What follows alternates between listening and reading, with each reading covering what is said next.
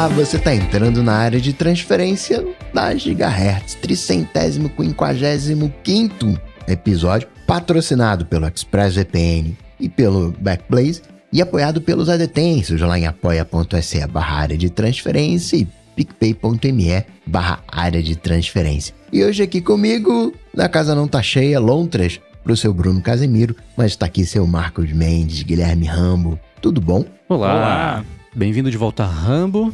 Valeu, obrigado pelas lontras. Perguntar para vocês, vocês viram o trailer do GTA 6? Eu vi, mas eu vou deixar mais pro Rambo falar, porque eu sei que ele viu e entendeu o contexto e deu vontade de jogar. Então vai lá.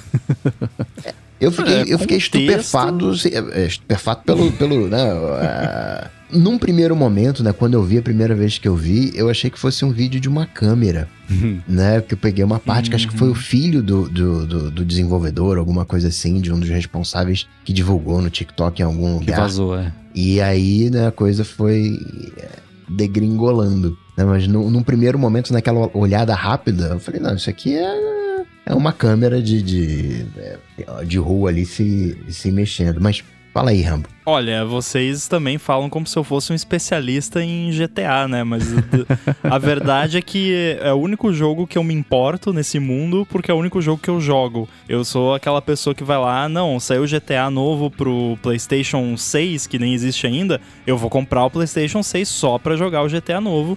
Fiz isso com o PlayStation 4. O 5 eu não precisei comprar, o Rafa comprou, daí eu vou jogar nele a princípio, mas fiquei interessado em jogar. Parece bem legal. Eu achei o, o, gráfico impressionante, assim, tá num nível realmente de. Você vê meio de relance assim, pô, que filme é esse? Né? Que é a realidade de muitos jogos hoje em dia, mas você ter isso num jogo sandbox, né? Que tipo, GTA. É sandbox? Eu não entendo nada de jogo, gente, mas é né, o, o jogo livre que você faz o que você uhum. quiser, entre aspas, é muito maneiro. Então tô, tô bem animado para ver como é que vai ser a dinâmica e, e o que, que eles vão ter integrado de novo. Da... Não sei, né? Porque o mundo mudou desde o último GTA, porque eles lançam um jogo a cada o quê? 10 anos, sei lá, uma coisa assim, demora para lançar a versão nova. Então, tô interessado em ver aí o que que mudou, o que que eles vão ter trazido da realidade para dentro do jogo. Bem curioso para ver isso, mas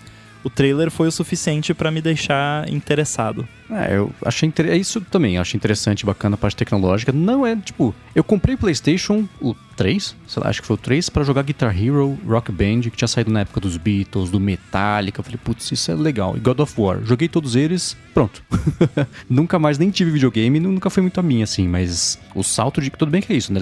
Cada geração, cada versão do jogo leva anos e anos e anos para sair, mas também batendo o olho assim, olhando de relance, parece filme que é bem legal, interessante. E, né, teve é, esse lance do, do, do, mundo ter mudado e vai saber como é que vai ser o conteúdo, etc. Não pareceu ser muito diferente de tudo que já tinha sido. De, de, desde o primeiro GTA, que era visto de cima, né? Que você atropelava todo mundo fazia Guranga. esse eu joguei muito com meu irmão. Hum. Mas quando virou a parte mais, sei lá, point and shoot, assim, não sei se é, se é isso. Ou não é nem first person shooter, né? Que você vê meio de cima. Aí é. não. Aí não. Né, aí nunca foi muito a minha, mas porque eu nunca fui muito jogo de tiro em geral, desde Counter-Strike até Doom, sei lá, nunca rolou. Quando era dirigir o carrinho eu achava divertido.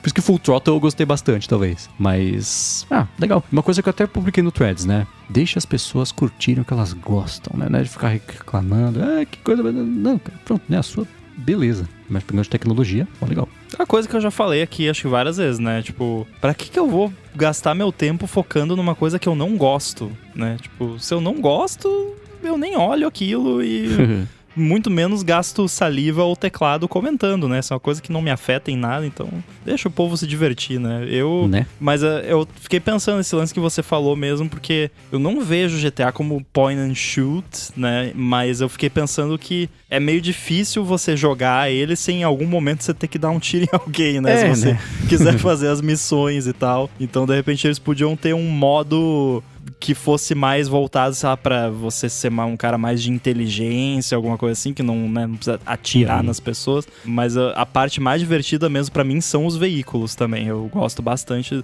E eu acho que isso que é bacana do jogo também, de você poder pegar o carro e sair andando e ver a paisagem e escutar as rádios. Descobri uhum. muita música jogando GTA, do, é, o San Andreas, o, o Vice City. Mas é bem bacana essa parte. Mas eu fiquei pensando também que talvez um dos motivos de eu gostar tanto de GTA e conseguir jogar bastante é o fato de não ser em primeira pessoa, né? Porque a gente já estabeleceu aqui que jogos em primeira pessoa me deixam tonto. então, o fato de ser em terceira pessoa talvez me ajude um pouco. Eu vou poder colocar o GTA 6 na minha wishlist agora de Natal? Acho que pode, né? Ia ser engraçado, pré-venda mais comprida da história. Nossa, né?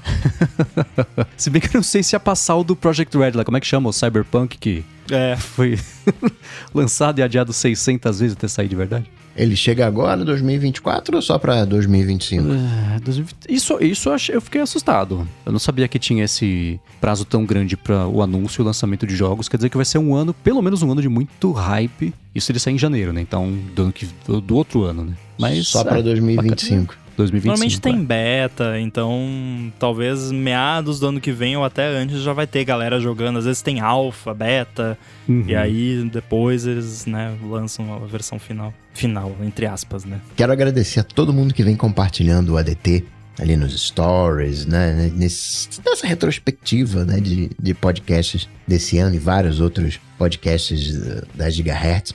Inclusive, né, aproveitando aqui no, no Amigos do ADT, fazer um auto Amigos da Gigahertz, o Olamundo com o Bruno Ramos, né, é, Rambo? É, pois é, o, o Boom tá tirando umas férias e aí eu trouxe o carinha do iFood, o Bruno Ramos, pra gravar comigo lá, tá bem bacana. Saiu o episódio semana passada, para quem quiser escutar. A gente ajudou alguém que já é programador, mas ainda não programa para as plataformas da Apple e tá querendo se aventurar de uma forma mais como hobby. E aí a gente respondeu vários aspectos relacionados a isso, que foi inclusive uma pergunta enviada pro ADT originalmente, mas eu sei que a pessoa já escutou o episódio, que mandou um feedback lá agradecendo pela ajuda e tal. Então, valeu aí quem mandou essa pergunta e né, quem tiver dúvidas mais voltadas à programação pode mandar pro Olá Mundo. E semana que vem vai ter mais um episódio aí com o Bruno Ramos, que já dando spoiler aqui também vai ser respondendo aí um feedback de ouvinte. Então oh. fiquem ligados. Bacana. E sigam mandando os feedbacks, gigahertz.fm barra feedback, porque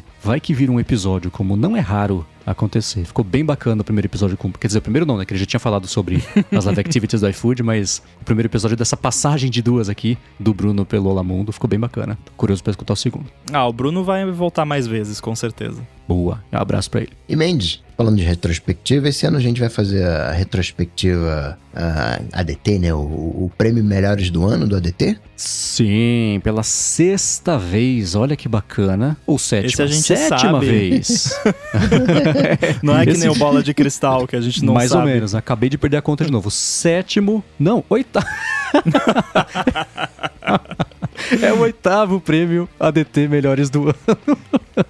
Eu vou confessar aqui que eu cometi um erro terrível. Na semana passada era para ter falado sobre isso, sumiu da minha cabeça. Eu fiz o formulário e falei, beleza, missão cumprida. Então teremos uma semana menos aí. Então a gente vai fazer o seguinte: vai ter aqui na descrição do episódio o link pro formulário para vocês votarem. E a gente mexer um pouquinho nas categorias, vai ser de surpresa. Vocês entram lá e dão uma espiadinha. E aí essas votações ficarão abertas até o dia 19 de dezembro. Então não na próxima terça-feira, que é 12, na outra, 19, que aí dá tempo de tabular bonitinho e escolher os nossos melhores do ano também nessas categorias e fazer na quarta-feira, dia 20, a gravação com o que vocês elegerem, com o que a gente escolher, tentar achar um denominador comum de cada categoria ou não. Todo mundo ganha prêmio, né? Então, entrem lá, vai na descrição do episódio, vai em gigahertz.fm barra dt barra 355, ou ver na, na descrição, pega o link, participem, é sempre muito bacana é, e explorando aqui o que mais chamou a atenção de vocês ao longo do ano em várias categorias. Sempre tem coisas inesperadas, coisas que nem lembrava que tinha acontecido, então é bem bacana. E a cada ano, eu acho,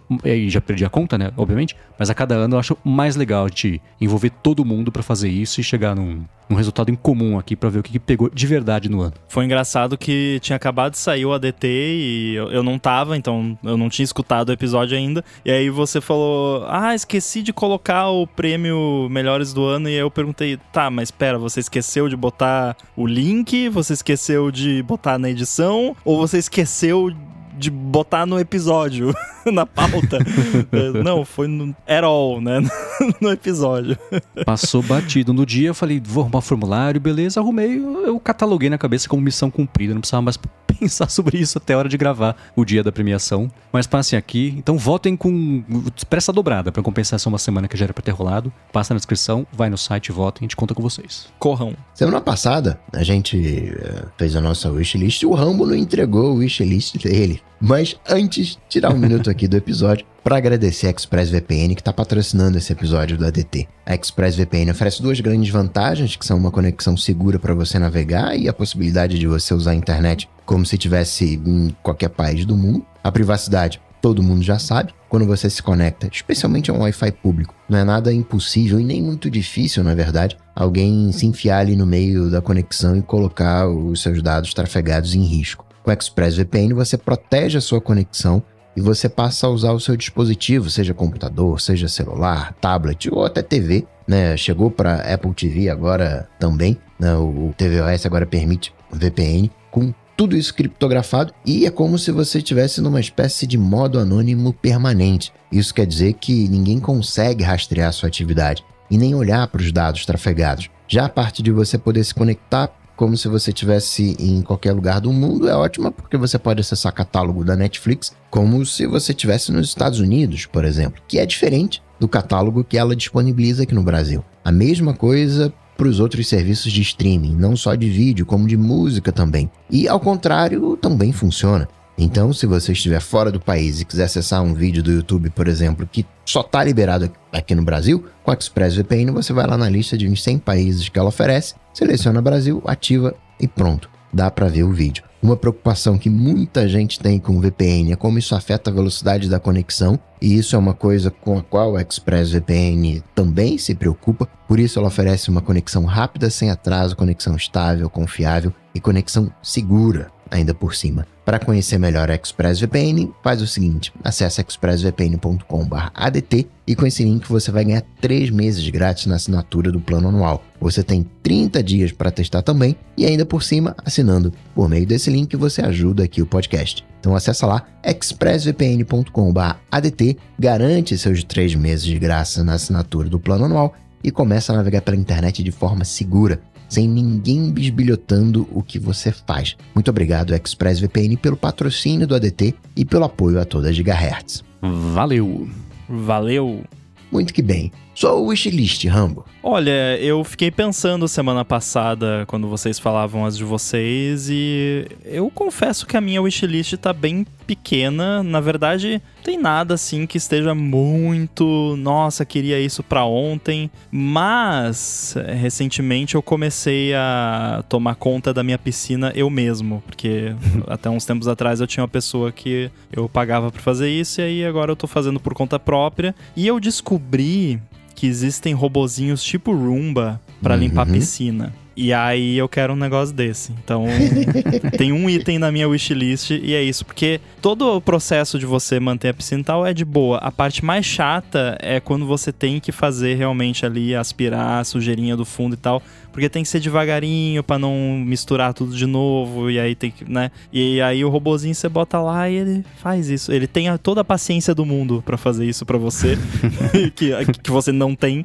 Então, tô pensando em pegar um negocinho desse, porque é, não vai fazer tudo para mim, ainda tem um, um, trabalho envolvido, que eu não me importo, é um trabalho até agradável, mas a parte mais chata e repetitiva o robozinho faz para mim. Então é, é, é, um chat GPT piscineiro da vida, pra né, tirar ali a parte repetitiva e chata do trabalho. Eu vou adicionar um item na minha wishlist, que é carro elétrico. Esse é um, um bom wish para colocar na lista, viu? Eu teria um, um carro elétrico e, e, obviamente alguém vai me dizer, talvez um de vocês dois vai me dizer que existe, se fosse tipo um carro individual ou para duas pessoas. Porque eu não gosto de carro grande. Eu não gosto de carro, né? Eu não tenho carro. se, se, eu gostasse, eu teria. Mas aí eu, eu já pensei nisso várias vezes e aí eu percebi que, na verdade, o que eu quero é uma bike elétrica. Uhum. Porque às vezes você quer ir num lugar que é um pouquinho mais longe, que para ir a pé vai demorar um pouco demais e você vai chegar lá todo suado se for no verão. Mas se você tivesse uma bike, você iria, mas aí tem um monte de subida e descida que pode ser um pouco complicado. Mas aí se é uma bike elétrica que dá uma forcinha ali onde precisa, porque eu andei muito de bike elétrica lá em Nova York quando eu fui visitar o Seth que inclusive tem um Tesla, eu andei no Tesla, é muito maneiro. é, mas eu andei bastante com as bikes que ele tinha lá e eu achei muito legal. Achei bem maneiro e, e ela vai rapidinho. Se você acelerar, ela vai bem rápido. E é, acho que é um investimento que eu vou fazer, eventualmente, porque aqui tem tem vários lugares que eu vou com uma certa frequência que eu até posso ir a pé, eu vou a pé às vezes, mas às vezes é inconveniente por conta do tempo que leva. E se tivesse uma bike, facilitaria a vida. Hum. Experiência de Rio de Janeiro e moto. Você para no sinal, do lado do motor de um outro carro. Aquele não tem como você não chegar suado. Não tem que é, ter isso é verdade. Um, um carrinho mas fechado. Mas aqui não é Rio, né? É, mas aqui tem que ser tem que ser fechado. E a sensação que eu tive, né, pensando, sabe quando lançam um iPhone e aí você precisa comprar o iPhone, mas ainda não tem um iPhone novo, mas você sabe que você está comprando uma coisa desatualizada. Foi a mesma sensação que eu tive pensando em trocar de carro. Não, mas peraí, o carro aqui não está pronto ainda, mas também se eu comprar.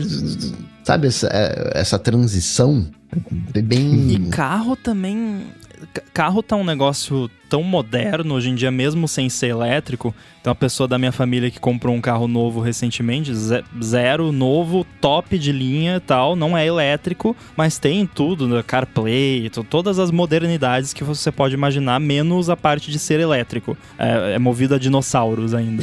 e aí uma semana de carro já deu problema, aí levou lá no, no, na assistência, teve que atualizar o firmware do carro para corrigir o problema. e daí tipo, eu fico. Ah.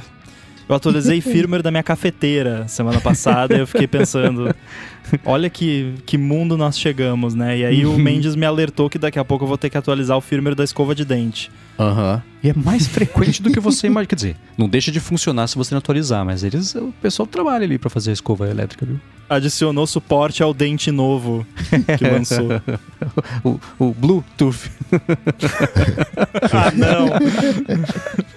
O melhor firma que eu acho que é de atualização é de porta. É porque tem aquela expressão, caraca, você é burro, que nem uma porta. E até porta, né? Os sensores, você atualiza ali o, o, é. o firma. É, carro elétrico é legal, eu usei, uso aqui o da Bip Bip quando eu preciso ir para São Paulo e voltar, etc. É, é, o fato de ser silencioso é bacana, especialmente esse da Bip Bip que não tem que pagar nenhum aluguel, só paga o, o, tempo que você usou e se tiver num lugar, você vai devolver com pouca carga, você devolve nas estações que eles têm de recarga, já está resolvido. O problema é que ainda é meio caro, né? Assim, existem carros pequenininhos elétricos, eu tentei achar rapidinho aqui os preços, não consegui. Mas no caso deles, o problema maior é a autonomia, mas você em Floripa não ia ter muito problema, imagino, né? Assim, é, se for só pra ir no shopping e voltar. É, é. Tem, que, tem aquele Renault Twizy, que é, um, é uma bolinha, é um quadriciclo glorificado. E tem é um 70 km de cabine.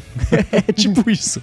De autonomia e já é mais que o suficiente, né? Então, aí beleza. O ruim só é que, putz, carro pequenininho é meio, acho meio pouco protegido, né? Contra acidentes. E tem, aqui no prédio onde eu moro, tem um carro, sempre que a gente passa por ele, ele até já sabe que eu vou reclamar. Ele me ofende de tão grande e desnecessariamente volumoso é o carro. É absurdo. Só de olhar para ele dá medo de ele cair em cima de mim e me matar atropelado. Porque é tão. Isso é a pessoa que tá enorme. compensando alguma coisa. É, eu sempre penso nisso, mas. mas é, é, absurdo, assim, né? E tem saído umas matérias mostrando como as SUVs, especialmente, estão ficando perigosamente grandes. A parte da frente, grandona, né? Porque o impacto ali não, não tem muita chance. Mas o muito pequeno também, eu, seria, eu me sentiria igual andando de moto, assim, meio, meio desprotegido, sabe? Tem que contar com a eu sorte. Eu fui então. atingido então... por uma Amarok uma vez. Não foi legal. Eu dentro do carro, no caso. Se fosse eu, eu não estaria ah, aqui. Tá. Foi tá o, carro, o carro no qual eu estava. Cujo Uhum. qual eu estava dirigindo. Não foi culpa minha, que fique bem claro, mas foi perda total. Nossa, tá louco. Não, aí não dá, né? Ó, o Arthur de Vigir tá aqui falando que o mais barato no Brasil ele estava em torno de 150 mil, ele chegou agora o Quid e tá 119 mil. Considerando que nos últimos dois anos o preço de carro virou um absurdo, um- não sei se tem Corsa, tipo um Corsa novo 80 mil. Você fala, gente, como? Não, o, o preço o de Gol Coca-Cola Boy antes. não existe mais. Porque É, o Gol então, Pad né? Boy tava muito caro. É tipo, não fazem mais moeda de um centavo porque a moeda de um centavo custa cinco centavos pra fazer. é tipo isso, o Gol Pad Boy não, não valia É, então. mais a pena. Mas nesse caso em específico tem um- uma questão aí que é a reposição da, da Volkswagen, né? Ela mudou o seu posicionamento Sim. de mercado, né? É que nem a Mercedes antigamente tinha aquele classe A. né? E todo mundo passou a ter um classe A e a percepção de valor né, da Mercedes caiu. E ela né, foi um dos erros lá da Mercedes há 10 anos atrás, parou de fazer o classe A. né? Então tem esses reposicionamentos que fizeram, no caso do, do Golzinho, com esse reposicionamento, né? O, o- o preço subir desnecessariamente. Uhum, sim, é. E o Arthur complementou aqui, esse de 119 é um Kawa, acho que é Cherry, tem um R só, né? Cherry de cereja. E esse é um dos que tem lá na frota da, da Bip Bip. E eu acho ótimo. Eles têm um Renault Zoe, que eu não gosto, e esse Kawa Cherry, esse eu acho legal. Ele é confortável e o próprio desempenho dele, assim, é, é, é mais silencioso, é mais bacana. Então, entre esses dois, eu prefiro esse Kawa Cherry. E quando eu olhei, esse tava uns 200 paus. Então, vocês estão nos 119 agora. Não é barato. É quase o preço de um Mac topo de linha. Mas já fica mais próximo de alguma coisa factível. Apesar de eu achar desproporcional. É muito caro, é absurdo. E na semana passada eu coloquei na minha wishlist o Raspberry Pi 5, né, o novo. O Maurício Bonani lembra que uma alternativa pro Raspberry Pi 5 é o Zima Board. É uma alternativa, mas não necessariamente uma equivalência, né? É sempre legal olhar essas coisas, porque, por exemplo, o Zima Board, salvo engano, ele é Intel, ele não é ARM, como Hum. o, o, o Raspberry Pi. Tem umas diferencinhas. O Raspberry Pi, ele né, o 5 tá saindo 60, 80 dólares. O Zima, se eu não me engano, é 200 e vai embora. Tudo bem que já vem com case, né? Tem algumas diferencinhas, né? Vai comprar um case pro Raspberry Pi, compra cabo, compra isso, compra aquilo, vai dar mais ou menos a mesma coisa. Mas tem umas diferencinhas. Né? Se recomendava muito o, como alternativa do Raspberry Pi o Orange Pi, né? Que tem vários Pis, né? Tem Banana Pi. Só que você vai ver o Orange Pi, ele teve suporte, digamos assim, a Linux grande eh, ano passado que fizeram, né? O Orange Pi é, é, né, de uma empresa chinesa. Eles tinham lá um, basicamente um Android e você colocava as coisas ali para rodar. Então, sim, é uma alternativa, mas dá uma olhada nas especificações, vê se casa é tudo direitinho, vê se o que eu tô falando é verdade, né? Posso estar aqui cometendo, né, a- minha memória me fazendo falar besteira aqui, mas sempre dá uma olhada nessas equivalências, porque né, sempre vai ter uma, um- uma outra diferencinha. É, Ele, eu cacei aqui, é o Intel Celeron. Tem uma opção de um dual core, que vai de 1.1 até 2,4 GHz, e um Celeron quad core, que vai de 1.1 a 2.2. Talvez Então, para é isso algumas pessoas isso até seja uma vantagem em relação ao ARM. Não, né, né? Então, é, não tô falando que que é pior ou, ou, ou, né, ou melhor, mas né, as diferenças de ver se se encaixa naquilo que você precisa. Intel Celeron me lembra netbook. Ainda sobre o wishlist, né, agora na parte de casa conectado, o Deblin, é, ele tá querendo um HomePod mini, única e exclusivamente para poder usar o aplicativo Home do iOS fora de casa. Começou a fazer a automação há cerca de um ano, comprando as coisinhas ao- aos poucos. Inicialmente ia fazer tudo com HomeKit, mas tem a questão do preço e poucas opções de dispositivo. E aí ele acabou mudando a estratégia. Hoje ele tem um Home Assistant, talvez rodando no Zimaboard. Mas o, o- e assim, com o Home Assistant, ele consegue usar qualquer dispositivo do HomeKit. O Home Assistant é uma benção, né? Ele consegue pegar todas as estatísticas do iPhone. Então você pode fazer uma estatística que você consegue fazer tendo acesso aos dados do iPhone, mas eu nunca vi isso feito num lugar tão bem, de uma forma tão facilitada. O tempo que eu passei andando no mês, o tempo que eu passei dirigindo, o tempo que eu passei sentado, o tempo que eu passei andando. E você conecta lá o dispositivo, o Home Assistant te entrega tudo isso. E aí ele consegue, né, fazer o, essa automação, né, usar o, o Home Assistant como, como ponte, né, mesmo que não tenha o, o suporte nativo. O ponto negativo, que diz o Deblin, é a parte de debugar quando acontece algum problema aí, man. Já vai desistir aí. Uhum. né, que são mais passos para investigar. Ele consegue controlar tudo via aplicativo Home do iOS e macOS e o HomePod Mini é, permitiria é, ele fazer isso fora de casa. É, para quem usa HomeKit, eu recomendo fortemente ter pelo menos um Home Hub, entre aspas, oficial, né? Que aí no caso acho que o HomePod Mini é a opção mais em conta que existe. Embora não seja vendido oficialmente no Brasil, você acha vários vendedores, né? Quando eu comprei aquele lote de HomePod Mini para botar aqui, eu comprei de uma loja lá, até entrei em contato com eles. Oh, se eu comprar oito, vocês fazem desconto? e aí fizeram. é, porque aqui, no caso, como eu tenho muito dispositivo, é interessante ter vários HomePods minis espalhados pela casa.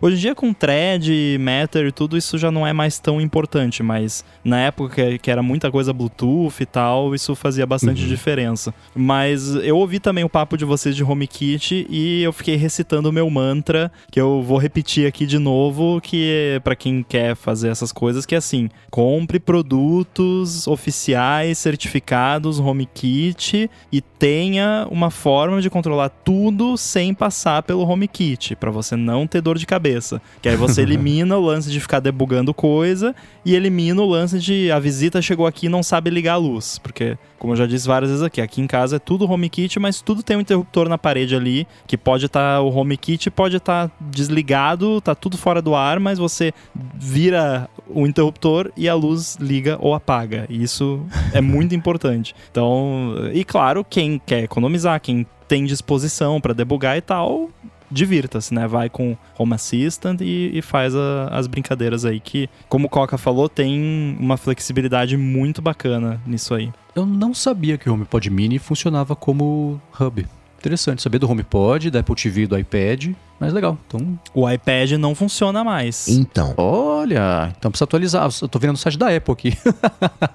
Ele esqueceu de atualizar. Eu diria pro Deblin, dá uma olhada no Apple TV. E o Apple TV, salvo engano, tá o mesmo preço do HomePod Mini. Na ali, mil, mil reais. E existe uma percepção minha de que a Apple ela é mais comprometida, no longo prazo, ela é mais comprometida com o Apple TV do que com o HomePod. Porque era o iPad servia de, de HomeKit Hub, ela tirou o, o, o, o suporte, falou, ah, agora não, não é mais. O HomePod já entrou e já saiu de linha, e não sei, eu fico inseguro né, se é única especificamente para usar né, é, como hub. Eu acho que eu me sentiria mais confortável com um, Apple TV, embora a Apple vai pode trazer uma nova versão de HomeKit e, aí para a atualização do iOS e, e, né, e, quebra a compatibilidade com o Apple TV. Mas não sei, eu, eu, eu sinto mais conforto com o Apple TV. Não sei, não sei vocês. Olha, o fato do HomePod Mini não ser vendido oficialmente no Brasil é um ponto também que né, é importante. Outro que eu pensei é que a Apple TV ela pode vir a ser mais útil além de ser só um, um, hub, né? Se a pessoa não quer usar o HomePod Mini para ouvir música ou usar assistente virtual, uma Apple TV pode ser mais útil. Porém, pela, aí é totalmente a minha experiência aqui pode ser diferente para outras pessoas. Pela minha experiência, mesmo que você tenha vários hubs, como eu tenho aqui, sempre vai ter um que tá como mestre ali da coisa. E aqui em casa, normalmente, é algum dos HomePod minis. Pela minha experiência, se, se as automações não estão funcionando lisa, se alguma coisa não tá tão azeitada, eu vou olhar lá no App Home, é porque uma Apple TV assumiu como hub. E por algum motivo, aqui no meu setup, quando é uma Apple TV, que tá como hub principal do momento, às vezes as coisas dão uma engasgadinha. Então eu, eu até desliguei a opção de. Porque na Apple TV você consegue desativar a opção dela funcionar como hub. Eu até desativei aqui, porque quando as Apple. Uma da, tem duas Apple TVs. Quando uma delas assumia como hub, as paradas não funcionavam tão bem quanto quando era um HomePod Mini. Então, inclusive eu queria muito e até acho que eu até já abri feedback para Apple, de, deixa eu escolher, tipo, Nossa, ó, sim. o- esse HomePod Mini do escritório aqui, que é bem no meio da minha casa, que pega tudo, que tá bem centralizado, e eu sei que quando ele é o hub, tudo funciona perfeitamente e o mais rápido possível. Deixa eu falar, ó, esse é o hub, usa esse. Só não usa esse se ele tiver desligado. Se não, usa esse, por favor.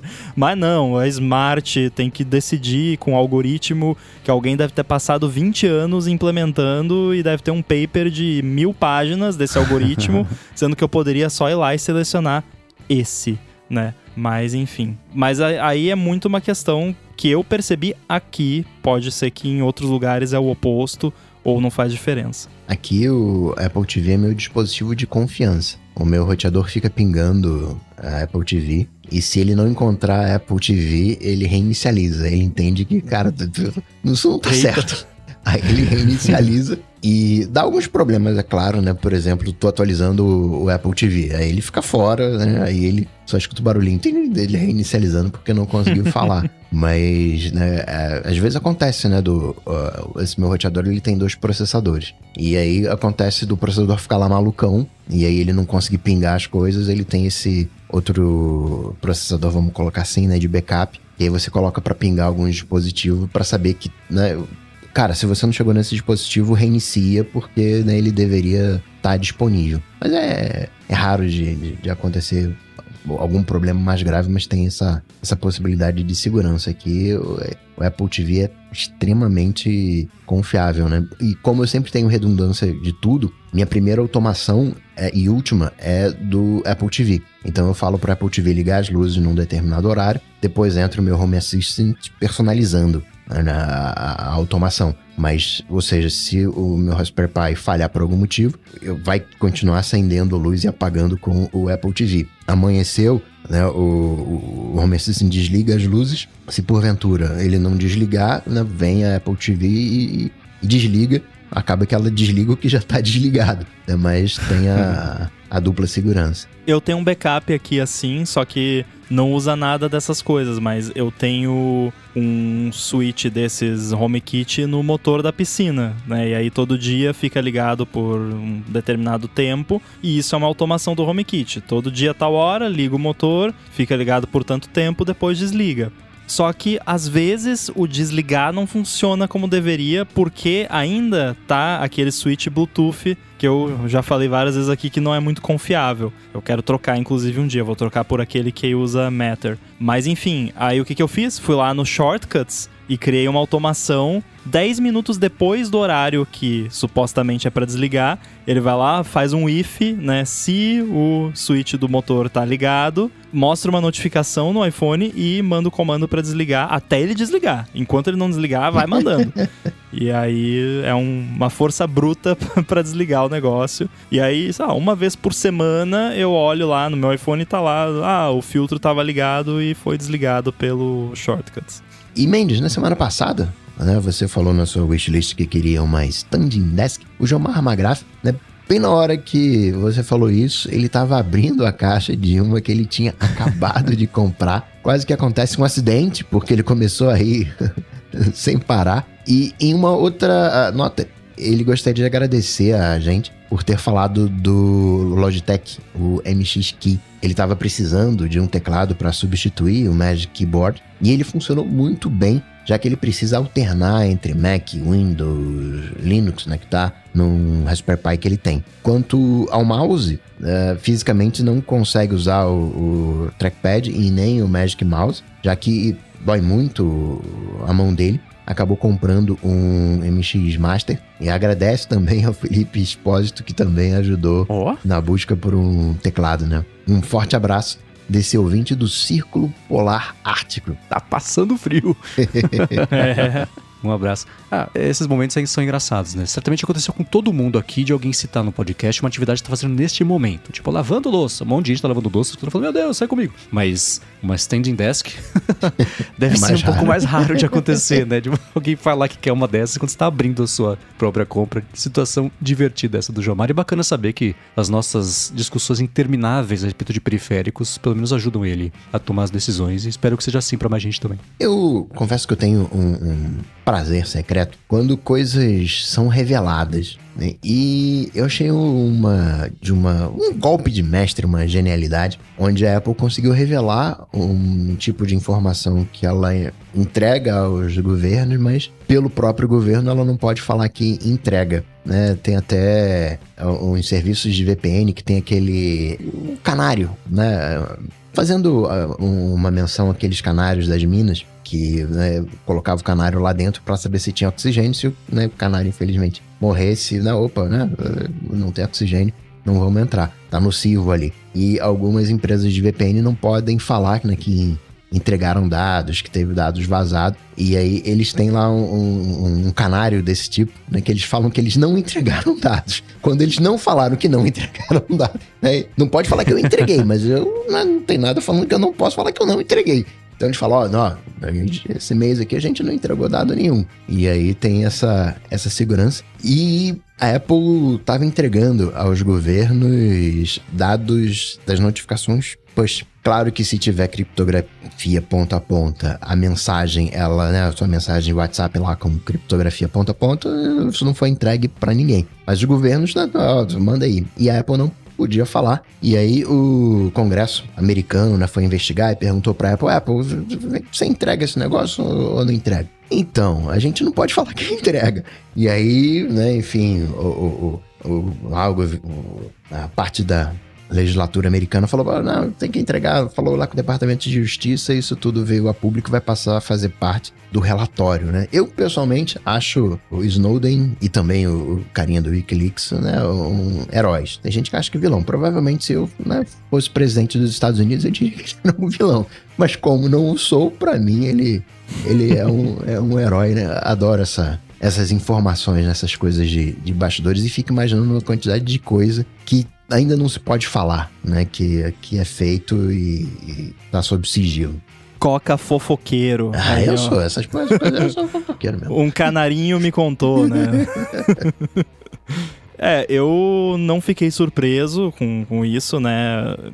O que eu acho interessante, a primeira coisa que eu me lembrei quando eu vi isso é que eu já implementei notificação push algumas vezes em N projetos. E quando você olha a do- a documentação da Apple, eles sempre deixam bem claro: não utilize notificações push para transmitir dados sensíveis. Isso implica, né, tipo, sei lá, nomes de contatos, telefone, e-mail, conteúdo de mensagens. Aí você pensa, pô, mas como é que eu recebo lá uma mensagem no WhatsApp e aparece lá no meu iPhone a mensagem na notificação? Acontece assim, o WhatsApp manda a notificação, essa notificação tem que passar por um servidor da Apple que vai fazer lá o, a distribuição para os seus devices, mas o WhatsApp não manda o texto da mensagem na notificação, ele manda um ID, um hash ou a mensagem criptografada, enfim, ele manda uma representação opaca da mensagem e aí quando ela chega no seu iPhone é que o app que tá no seu iPhone, que tem acesso a tudo que você tem ali, vai descriptografar essa mensagem e exibir para você. Pelo menos é assim que deveria ser. E aí o lance de, ah, app de mensagem com criptografia ponta a ponta não é afetado, não quer dizer. Não é afetado se a implementação de notificações for bem feita, porque tem app que não faz isso direito. Agora, para pegar um exemplo de app que faz algo certo e que talvez algumas pessoas vão ficar, vão ficar surpresas porque a manifestação disso não é uma coisa muito legal, mas acho que todo mundo já viu em algum momento uma mensagem do Nubank: tentamos enviar uma notificação para você, mas deu erro. Por favor, abra o app. E aí eu já vi gente xingando, tipo, ah, isso é growth hacking pe pessoa abrir o app. Sabe que não, isso é uma coisa boa que eles estão fazendo, porque o que, que acontece? O app, o servidor deles manda uma mensagem para você que tem lá a informação informações de valores, de contas e, e coisa, então eles não mandam isso na notificação. Eles mandam a notificação com essa mensagem: ó, oh, deu erro ao enviar a notificação. Essa é a notificação que o servidor do Nubank manda pro seu device. Mas aí quando ela chega no seu device, tem um processinho lá que roda em background, que é, faz parte do sistema de notificações do iOS, que o, o app do Nubank vai lá, pega a, a mensagem, vê lá um monte de metadados que vieram junto, vai bate lá com o que é de fato a mensagem, configura a exibição dela e aí você vê no seu iPhone lá, você recebeu um Pix de 20 reais. Mas se dá algum problema nesse processo, por exemplo, se você reiniciou seu iPhone ou atualizou e não desbloqueou ainda e chega essa notificação, as suas chaves criptográficas não estão liberadas ainda. Então o app não consegue ali processar a mensagem, aí você vai ver essa notificação genérica de erro, o que é muito melhor do que eles simplesmente mandarem ali no, no texto puro da notificação: Ó, oh, Fulano mandou 20 mil reais para você, hein? Beleza. Né? Então, é, é, apps que fazem isso não são tão afetados por essa espionagem ou por essa entrega de dados, o que também vale dizer que, né, essas coisas são sempre assim. Pessoa está envolvida em algum caso, geralmente criminal. O governo vai lá, faz um processo de sapina. Como é que fala isso em português? Intimação. Intimação, acho que é. E aí vai lá, não, beleza, a gente tem que entregar todos os metadados de notificação, né, beleza. E aí o que acontece é que, para a maioria das coisas, você entra lá no portal de transparência da Apple, eles falam: ó, oh, governo dos Estados Unidos pediu tantas coisas de tantas pessoas e a gente entregou no período de tal dia até tal mês de tal ano. E o do Brasil e da China, da China acho que não, mas enfim, todos os países lá que, que fazem esses pedidos. Da China é todos, é fácil. É. E aí o lance é que isso não estava rolando para notificação e agora vai rolar porque foi descoberto, né? Mas é bem interessante realmente saber que existem categorias de informação que ainda não estavam contempladas e aí, como disse o Coca, faz a gente pensar, né? O que, que outras informações que estão sendo, né? Esfiltradas aí, mas que eles não podem contar. Você citou o lance do Nubank. Nessa semana eu tirei sarro disso no Threads. Eu comparei com aquele teclado não encontrado, aperte qualquer tecla pra continuar. Mas eu lembrava da sua explicação, mas isso foi só pra tirar um sarrinho. Não, não deixa de ser engraçado. Sim. Ainda falando, não exatamente de notificação push, mas né, o, de mensagem no iMessage. Tinha lá o da Nothing, aí uh, teve o text também. Uh, vai ter mensagem no Android ou não vai ter aí mensagens no Android? Bom, com RCS vai ter, mas eu acho que o assunto não vai ser esse. é, o, o Nathan Ronick mandou pra gente o Beeper Mini. Quero agradecer ele por ter mandado e também outras pessoas que comentaram sobre esse app. O Beeper já existia, né? A novidade é o Beeper Mini. Isso, é. Foi o lançamento desse aí. Eu tô, antes da gente entrar nele, eu quero só fazer uma observação que eu tô achando muito curioso que tá todo mundo chegando mais ou menos ao mesmo tempo a gambiarras diferentes para fazer integração com a iMessage. Então é engraçado que nem, sei lá, as IAs que todas as empresas chegam num mesmo mesma descoberta tecnológica ao mesmo tempo. Tá tudo cercando frango ali e quando rola, rola tudo de uma vez. Essa aí tá parecida, né? Parece que a cada semana aparece um jeito novo de uma gambiarra maior ou menor. A gente vai falar sobre essa específica aqui do, do Beeper agora, mas ah, não sei se caberia a Apple, se ela quiser, né? Fazer um tipo de mudança, especialmente agora que vai ter o lance do RCS, etc. Mas o diferencial que foi a notícia desse Beeper Mini é que a gambiarra é menor, que você expõe menos basicamente os seus dados ao fazer parte do serviço para integrar a iMessage com o resto de, de, de, de mensagens de Android, mensageiros, etc. Mas eu aposto que não é isso. que não é tão mais seguro assim. A diferença é que é uma gambiarra descentralizada. É a versão NFT das gambiarras, tipo isso.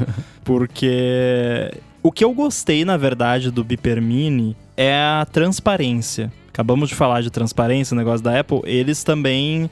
Eu gostei muito desse approach, porque o que, que eles fizeram? Gente, funciona assim, tá aqui o, o paper explicando como é que funciona. Não é bem um paper, é um post de blog, mas enfim, para todos os efeitos é um paper, porque tá bem detalhado como funciona. E tá aqui no GitHub uma prova de conceito aqui, você baixa, roda e faz o seu aí se você quiser.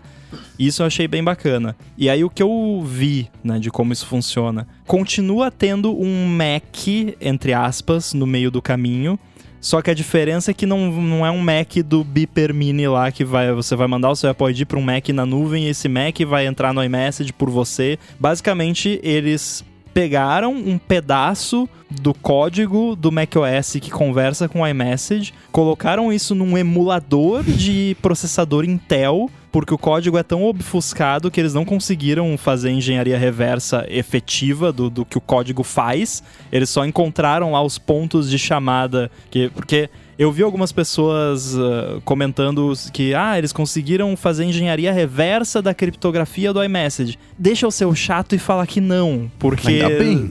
É, não, criptografia é criptografia. Você saber como ela funciona não, não deixa, não faz ela deixar de funcionar, né? Aquela coisa é, security through obscurity, aquela, né? Enfim. Uhum. Mas eles conseguiram achar lá, ó, tem esse código aqui que a gente não sabe o que faz, mas ele faz o iMessage funcionar. Então pega esse código aqui, bota nesse negócio aqui, cola com fita Durex, bota aqui o seu uh, Apple ID e pronto, acabou. O legal é que ele precisa de identificadores de hardware de um Mac para funcionar. E aí até no repositório lá tem um arquivinho lá, ó, aqui tem uns identificadores de um Mac aí. se, se não funcionar mais, arruma o seu, né? E aí eu fico pensando, se eu começar a usar um identificador de um Mac meu aqui para gerar um monte de token de iMessage, o que, que a Apple vai fazer com isso? Né? Uhum. Né? Já é uma das minhas preocupações, a gente pode falar mais depois. Mas ele usa identificadores de Mac que você precisa para bater lá no serviço da Apple e tal, mas o bacana é que ele faz isso direto no seu device lá. Então você instala o app no seu Android e você vai fazer login com o seu Apple ID se você quiser, porque você não é obrigado a fazer login com o Apple ID, porque ele pode usar o seu número de, de telefone do seu Android e vai usar aí identificadores de hardware de um Mac de verdade. Isso não tem como escapar, você precisa de identificadores de hardware de um Mac de verdade. Só que aí eu não sei como eles estão fazendo lá no, no serviço no, no app, mas eles devem ter lá um, um, banco de vários identificadores que eles conseguem usar para isso. E aí ele gera lá um, um, um, acesso de iMessage, ou com o número de, de, telefone do seu Android, ou com o Apple ID de verdade que você já tem, e você usa o iMessage ele está conversando direto com servidores da Apple, assim como o seu iPhone faz. Então, esse é o único serviço que eu chegaria perto de, de querer usar, sabe? Porque pelo menos é uma parada que eu sei que o negócio tá saindo do device, indo para Apple, voltando pro device, não tem nenhum intermediário que tá capturando ali os meus dados do iMessage.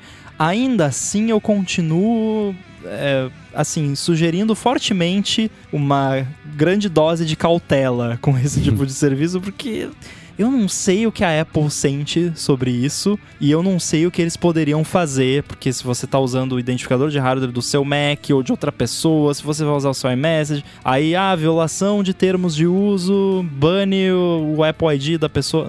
Eu não acho que a Apple vai fazer isso.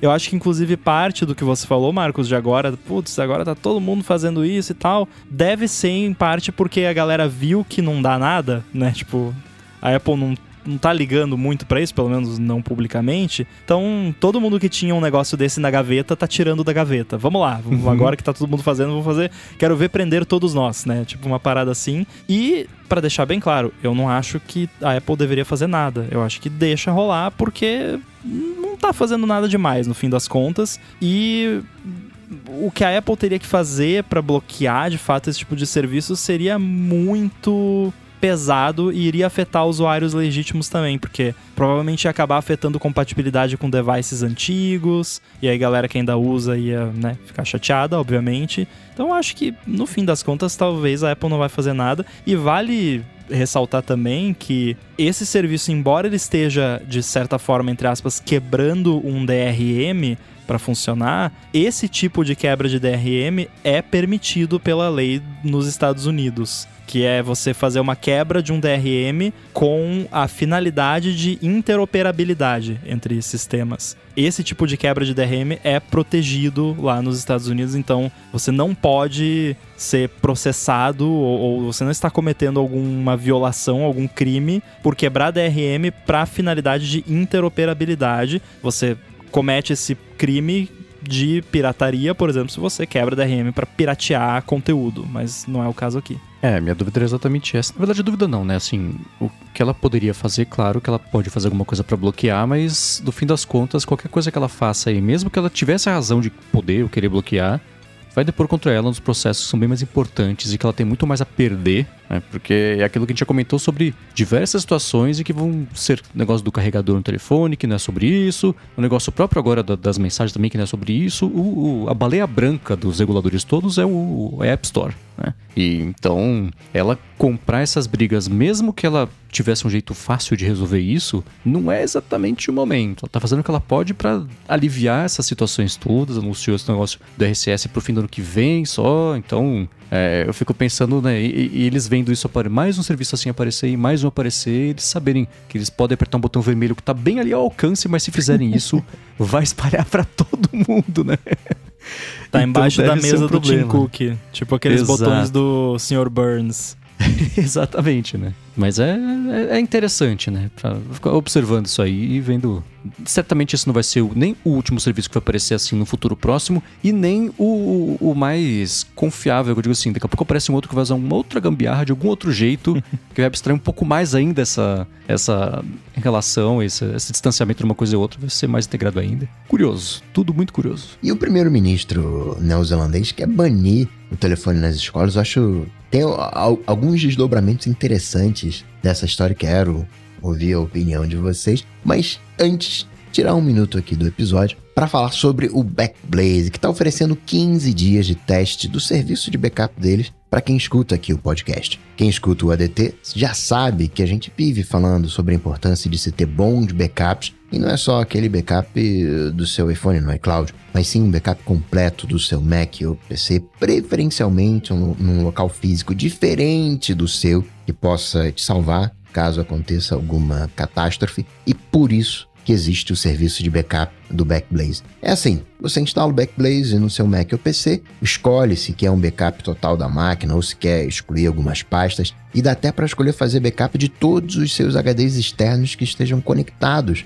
nele também. Daí para frente, o Backblaze fica rodando em plano de fundo, sem afetar o desempenho do computador, e aproveita aqueles momentos em que você não está trabalhando, quando a banda da sua conexão está mais livre, e vai mandando o seu backup para a nuvem. Isso tudo é customizável, você pode até definir um limite máximo de velocidade de transferência e configurar a criptografia ponta a ponta se quiser. Com o backup feito, se acontecer alguma coisa, você pode recuperar todos os seus dados fazendo download pelo Backblaze na web ou então pedindo para eles enviarem um HD externo via FedEx. Aí é só devolver o drive em até 30 dias que eles devolvem o custo do HD. Um diferencial bem grande do Backblaze é que o serviço de backup deles é ilimitado de verdade e os planos custam 9 dólares por mês, 99 dólares por ano, e aí você economiza o equivalente a 3 meses. Então, para conhecer melhor o Backblaze e fazer backups ilimitados do seu Mac ou PC, faz o seguinte: acessa ghz.fm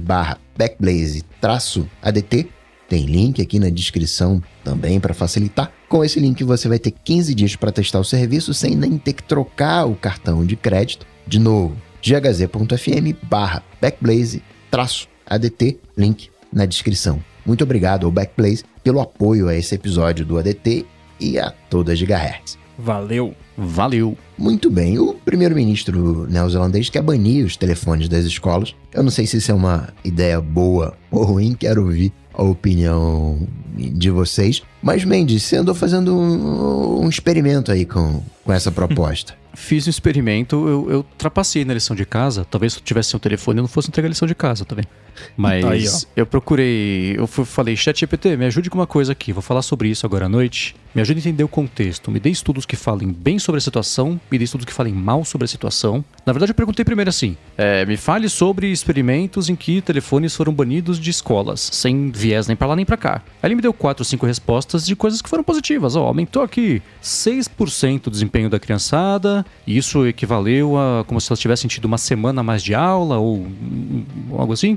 E também algumas outras outros resultados positivos. Aí teve um que eu falei, tá, me fala mais sobre isso aqui então. Aí ele falou mais sobre isso aqui, também era positivo. Eu falei, tá, tem estudos que falem que não funciona? Ele falou, olha, achei estudos aqui que falam que não faz diferença. Serve? não que piorou o desempenho, mas que não fez diferença e tirar foi do neutro para cima. Eu não esperava isso, porque minha reação foi diferente, a instintiva ali foi, foi diferente. É, o contexto macro dessa história, assim, ele acabou de, de, de, ser eleito e tomar posse, ele tem uma série de medidas que ele quer adotar para Nova Zelândia nos primeiros 100 dias, e numa visita a uma escola, ele falou sobre isso porque é queda de desempenho, etc. Então o problema é dos telefones, então vamos tirar o telefone, porque na minha época não era assim, né? Então vamos tirar o telefone, e escola é para estudar, então as crianças vão estudar e não vão ser distraídas pelo TikTok, e assim elas vão passar a ler, escrever e fazer conta melhor, né? a premissa básica é essa, né? Fiquei surpreso surpreso com. Não é um aumento significativo desses estudos que ele encontrou. 6% é interessante, é bacana, melhor 6% da direção certa do que na errada, óbvio, né? Mas o, o que me surpreendeu foi é, achar isso e não os resultados diferentes. Eu, na verdade, assim. Uma coisa que eu ia falar no começo é: eu não invejo a situação que professoras e professores têm que enfrentar nas salas de aula todo dia hoje em dia. Eu não sei como é, mas eu aposto que é bem mais difícil controlar uma sala de aula do que na minha época. Na minha época, no máximo, eu tinha cabelo comprido, usava um fone de ouvido assim e eu escondia com o cabelo pra ouvir rock enquanto eu tava rolando a aula. Beleza, né? Na minha Hoje época, a professora tacava o apagador no aluno que não calava a boca. Hoje em dia, o professor faz uma dancinha do TikTok, conquista todos então, os alunos né? e pronto. É. Aí sim, mas então, assim, deve ser um desafio muito grande. Desde a de, é. de você prender a atenção de todo mundo, até prova, coisa assim, né? Deve ser muito mais fácil colar e muito mais difícil controlar esse tipo de coisa. Então, olhando por esse aspecto, eu falo, tá, consigo enxergar coisas positivas pro método de ensino, né? Mas me parece muito mais positivo você integrar a tecnologia na sala de aula do que você querer. Né? Volta só para a época de GIS e pronto. Né? E para quem ensina, manda pra gente. Fala, vai na gigahertz.fm feedback, comenta com a gente não só como é que é hoje em dia, mas qual é a reação de vocês também a uma hipótese de um dia baixar uma lei e falar assim, telefones proibidos. Nossa... Esquece a operacionalização, né? Como é que funciona? A criançada vai deixar com os pais e as mães na hora de entregar na escola, depois... Não sei. Imagina que entrou na sala de aula, os telefones deixam de existir. O que vocês pensam disso? Mas a minha reação inicial foi diferente de uma, uma reação bem informada sobre o assunto, mas eu aposto que, como sempre, a resposta certa não é nem uma coisa e nem a outra. é um meio do caminho bem estabelecido com todo mundo que está envolvido nisso, né? Os alunos e alunas, professores e professoras, pais e mães, responsáveis, etc. e, as escolas, né? É baixa é, de cima abaixo uma lei que vai resolver nada, né? Quando eu vi esse tema, eu comentei com vocês, vamos falar duas horas sobre isso e não resolver nada?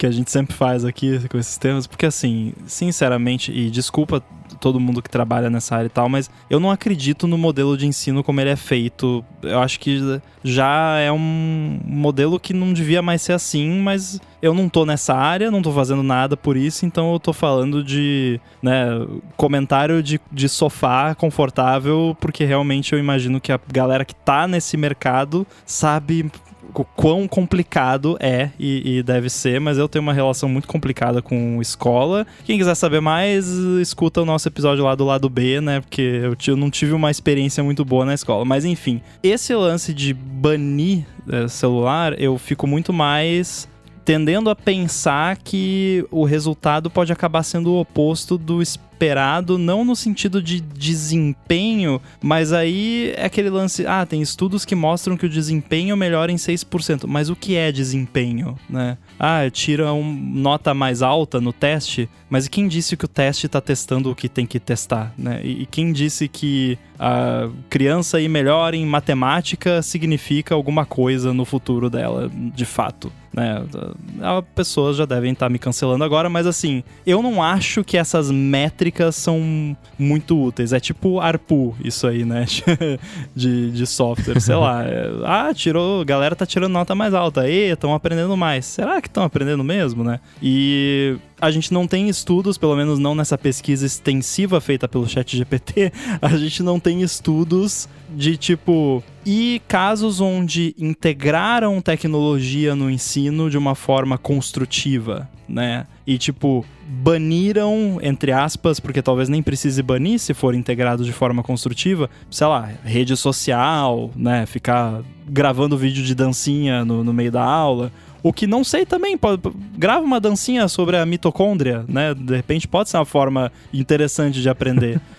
Mas eu acho que eu vejo muito mais potencial. E aí, de novo, falando da posição de uma pessoa que não tá nessa área, que com certeza na prática é muito mais complicado, mas eu vejo muito mais potencial de integrar essas coisas no, no meio estudantil de forma que você incentiva a, a criança ou adolescente a ter autocontrole porque é o, essa pessoa vai precisar disso na vida adulta. Como que você ensina uma criança, um adolescente, que ela não pode ficar o tempo todo mexendo no celular, que ela não pode ficar o dia inteiro nas redes sociais, se você não dá oportunidade dela aprender isso? Né? E aí você pode argumentar que isso é o tipo de coisa que deveria ser aprendido em casa. Eu tendo a concordar até certo ponto, mas assim, você simplesmente proibir, banir um negócio, você não tá dando nenhuma mensagem de ensino de, ó, oh, você precisa ter autocontrole, que tem hora que pode, tem hora que não pode. Né? Você só tá cortando aquilo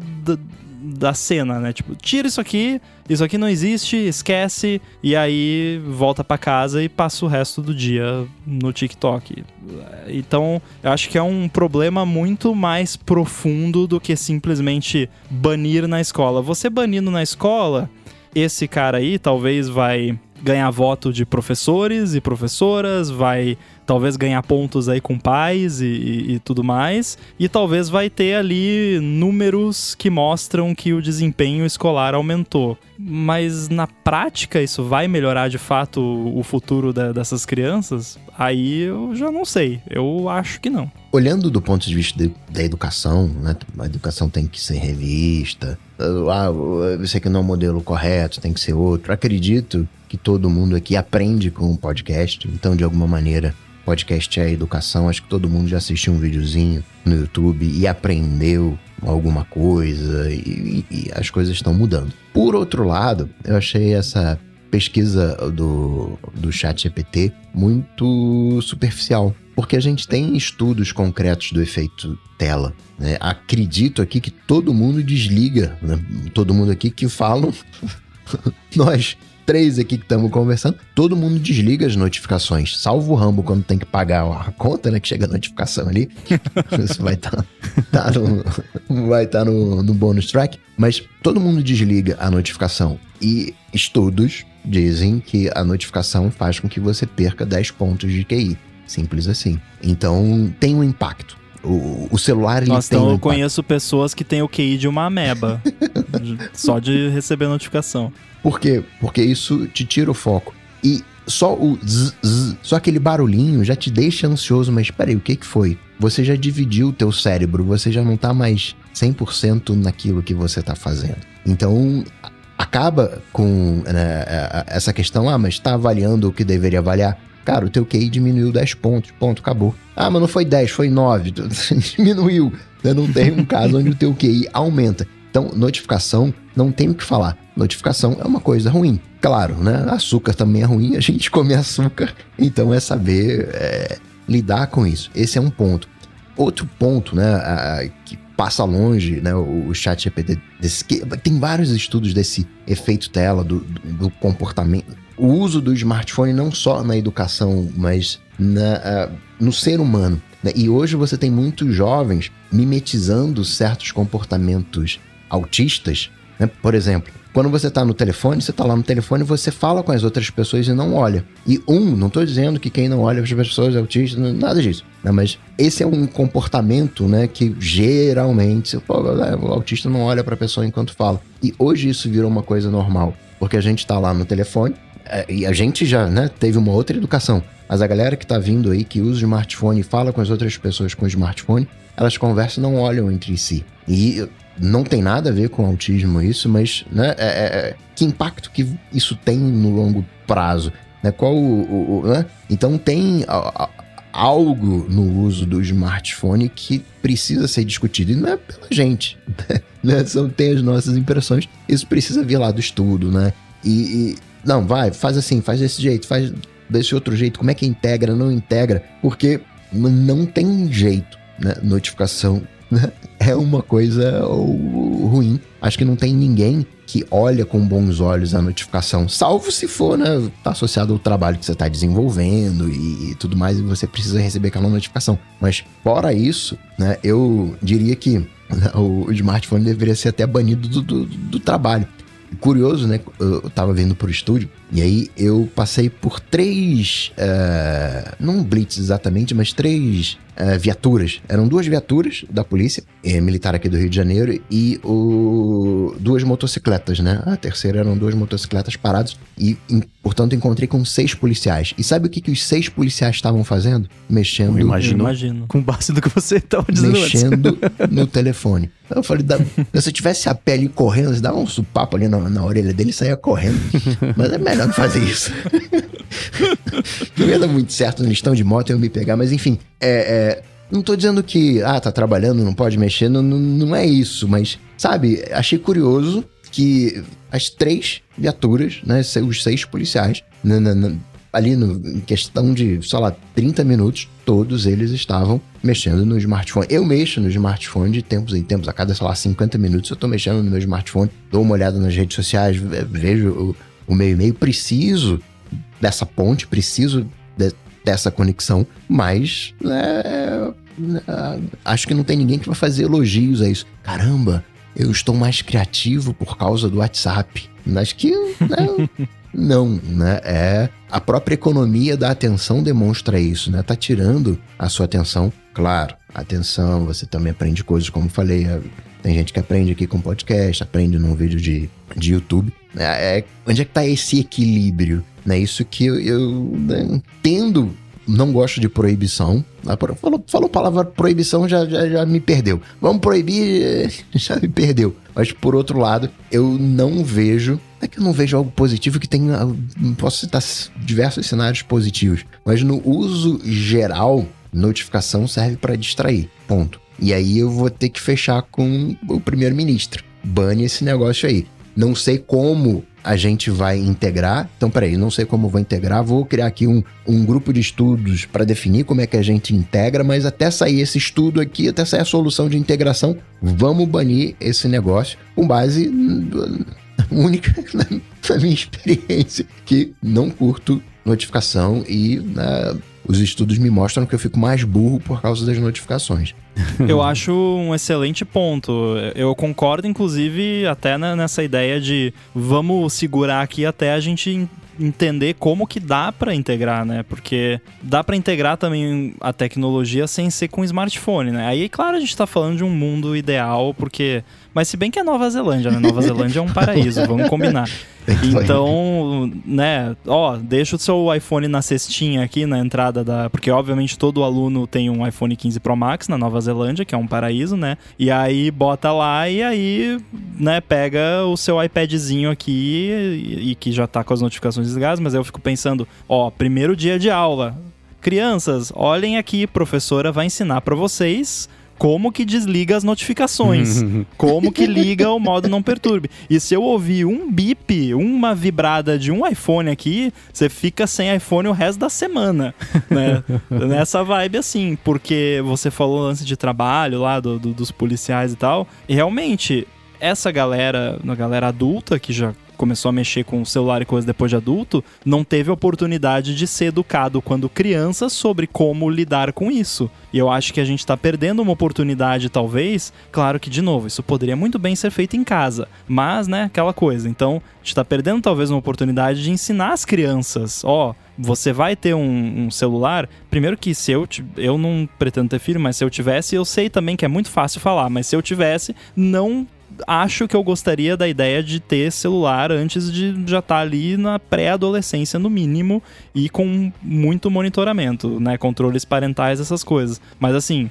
vai ter smartphone? Aqui, como você desliga as notificações? Se eu ouvir um negócio aí de notificação, seu QI caiu, vou, vai fazer um teste de matemática aqui de 50 páginas para voltar ao QI, né? Então tem que ter um controle bem, bem cuidadoso em cima, mas é, não sou contra essa ideia de vamos tirar agora para a gente encontrar uma forma de trazer isso de uma forma saudável. Mas, de novo, eu entendo que é muito difícil e que quem tá lá né, na, na linha de frente, lá na, na, batalha, sabe muito mais do que a gente o quão complicado isso é. Isso que a gente tá falando de Nova Zelândia, né? Eu não quero nem pensar como é isso no Brasil. Deve ser bem complicado. Aquele celular Android que parece que tem um amplificador de PA de show no negócio que é impressionante. Você bota um negocinho para tocar no, no alto-falante do iPhone ali, parece um radinho de pilhas. Pega uma pessoa com Android no ônibus lá que bota 500% de volume, parece um boombox o negócio. Imagina é. na sala de aula. Né? É, a parte da atenção é só, além de notificação também, é uma coisa que eu já comentei recentemente, acho que foi na hora de trabalho, sobre como dormir perto do telefone. É, eu demoro, pelo menos pra mim, eu demoro muito mais para adormecer do que se o telefone estiver longe, mesmo que eu não mexa no telefone. Fica sempre um processinho a mais ali rodando na cabeça de que, putz, preciso ver isso. Como é que chamava aquela atriz mesmo? Não sei o que lá. Ah, preciso ver como é que era. Que pose. É porque o Bluetooth Fica... ficou conectado é. no cérebro. é o chip 1 que é mais próximo ainda. Então, mas, fica rodando mas... esse processinho. A tenta... É a tentação de saber que você pode tirar qualquer dúvida, ver qualquer coisa daquele segundo ali. É só esticar o braço e beleza, né? Mas, Mendes, Se não tá por perto... Para fazer um contraponto a essa ideia. Eu gosto de ter o meu smartphone perto, não por isso. Mas se eu tiver alguma ideia, eu quero registrar. Porque eu sei que se eu não registrar, eu vou esquecer. Então, é... é que eu não tenho tantas ideias assim, então não, não faz tanta diferença. não, mas tô dizendo que existem usos, né? Não é uma norma única para todo mundo. Né? Eu entendo uhum. esse teu ponto. Mas tem gente que poderia trocar por um caderno e talvez fosse até é, melhor, mas só pontuando que como cada pessoa vai ter um, um, uma relação diferente Sim, sem dúvida. Já eu, para contrastar, chego, boto no carregador do lado da cama na mesa de cabeceira, deito, morro, acordo Nossa, no dia seguinte. Que inveja. E. né? E sou Muito eu que inveja. tenho TDAH, né? Mas enfim, eu não, essa parte felizmente não me afeta. Eu boto o celular lá para carregar, deito, apago. E aí eu nunca tenho tentação de mexer no celular durante a noite. Quer, quero distância, mas uma distância mental, porque ele tá perto ali, mas eu nem olho hora nele porque eu durmo de Apple Watch pra monitorar o sono. Então, uhum. se precisar olhar a hora, tem no Apple Watch. É, então, mas você tem essa, essa vantagem, que é de deitar e dormir. Eu, desde é, é criança, de quando não existiam telefones celulares, era assim: deita, vira, vira, vira, vira, vira, vira, vira, xixi, volta, vira, vira, vira, uma hora você dorme. já, tentou, você já tentou deitar mais tarde? é, ah, cara, o meu, meu horário de deitar sempre foi uma e meia, duas, assim, na, na, na vida com autonomia, né? Mas não interessa, se eu deitar às 10 meia-noite ou a uma, eu vou dormir mais ou menos no mesmo horário que a meia, duas. E eu invejo a Lari, por exemplo, que é tipo Rambo, assim, ela deita, vira pro lado e dorme. É inacreditável uma coisa dessa. E aí você passa duas horas na cama, você vai mexer no telefone, não tem jeito. É, né? isso é verdade. Então, é, o, a, a, briga é você, putz, se eu mexer um pouquinho, eu vou mexer um monte, então não vou mexer nada. Mas não adianta, eu, eu pelo menos fico acordado mesmo assim. Mas eu já notei, quando ia visitar meu irmão fora, que não tinha onde deixar perto ali no, o, o telefone na cama, eu deixava longe, eu adormecia mais rápido. Mesmo que eu não fosse mexer, mesmo quando eu não mexa no telefone, é, rola isso. Então, tudo isso para dizer o quê? Que eu entendo que você não ter acesso, a possibilidade de acesso ao telefone pode ajudar na concentração, porque você não fica com um processinho na cabeça pensando qualquer coisa que você vai poder checar rapidinho ali, ou vai mandar mensagem para alguém, lembrou até de anotar uma ideia, anota no papel, tá ali. Né? Uhum. Então, conceitualmente eu entendo isso, mas concordo que usar a palavra banir já, já, já me perdeu aí. Você pode fazer uma nota mental também, e aí você fica pensando naquilo até dormir, daí você vai ter sonhos com aquilo, uhum. vai ampliar a ideia, olha que legal. É. E aí, aí eu vou achar que eu fiz tudo. e vou esquecer, que nem a, o link do semana passada. É, exatamente. A última etapa é esquecer tudo.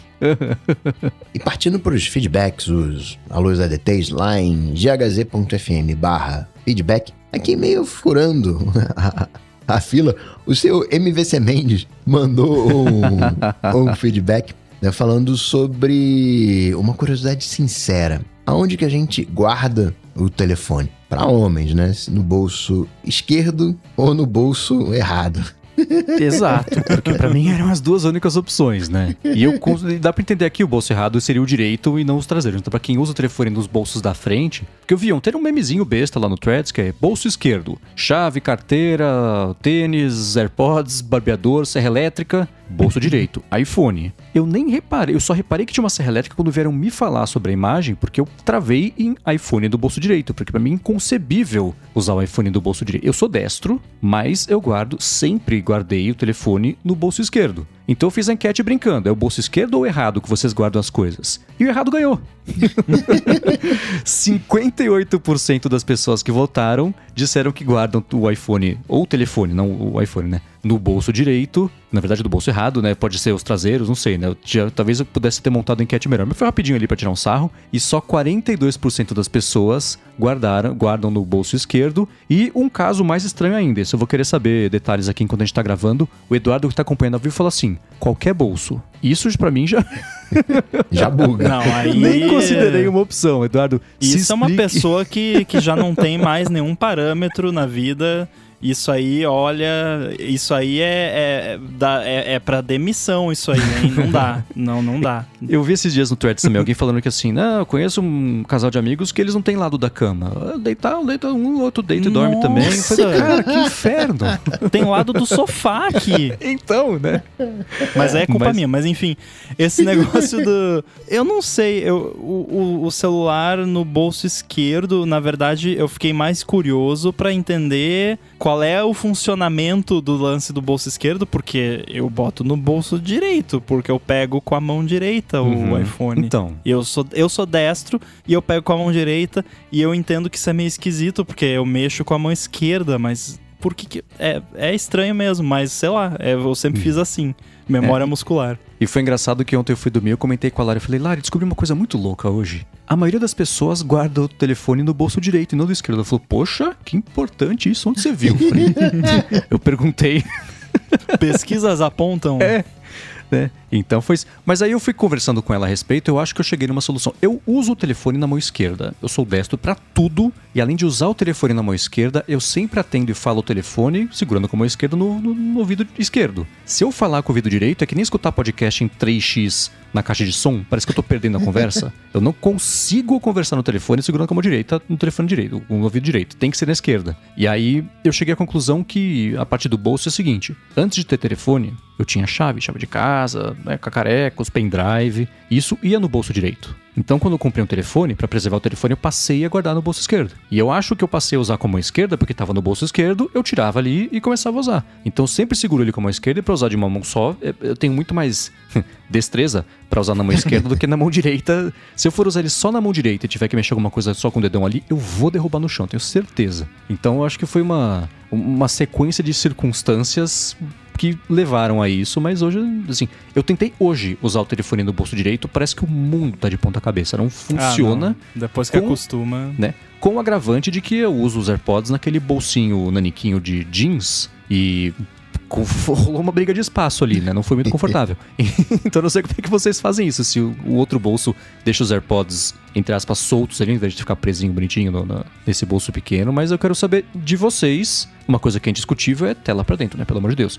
Mas ainda assim, quero Nossa, saber de sim. vocês como é que são sim, esses hábitos. Favor. Porque eu fiquei tela... muito surpreso com o resultado. Bolso direito, tela para dentro, né? Tela virada para coxa e com os botões para baixo, né? Tipo, ele entra de Sim. cabeça para baixo no bolso, porque daí você tira ele já tá na posição correta, né? Perfeito. A, os AirPods, eu coloco eles, eles às vezes naquele bolsinho pequenininho do, do jeans, que é também no lado direito, e não sei, o design das bermudas e calças que eu uso não afeta a habilidade de tirar o iPhone, mas no, quando eu, eu só faço isso quando eu tô com a carteira no bolso esquerdo que eu, quando eu tô com a carteira no bolso, eu tô com ela no bolso esquerdo. Porém, eu raramente tenho a carteira no bolso. Então, normalmente fica os AirPods no bolso esquerdo e chaves também no bolso esquerdo. E aí fica só isso e, e beleza. Mas aí, se eu tô também com a carteira no bolso esquerdo, mais a caixinha dos AirPods fica muita coisa, daí eu boto lá no, no bolsinho pequenininho.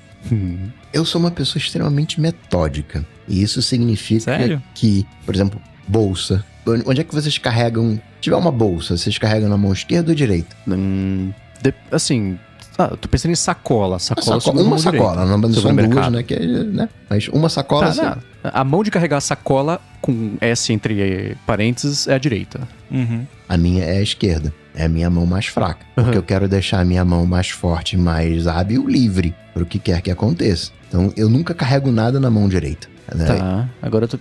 Talvez eu, pegue, eu use a mão direita porque se eu precisar mexer no telefone, eu tô com ela livre pra poder mexer.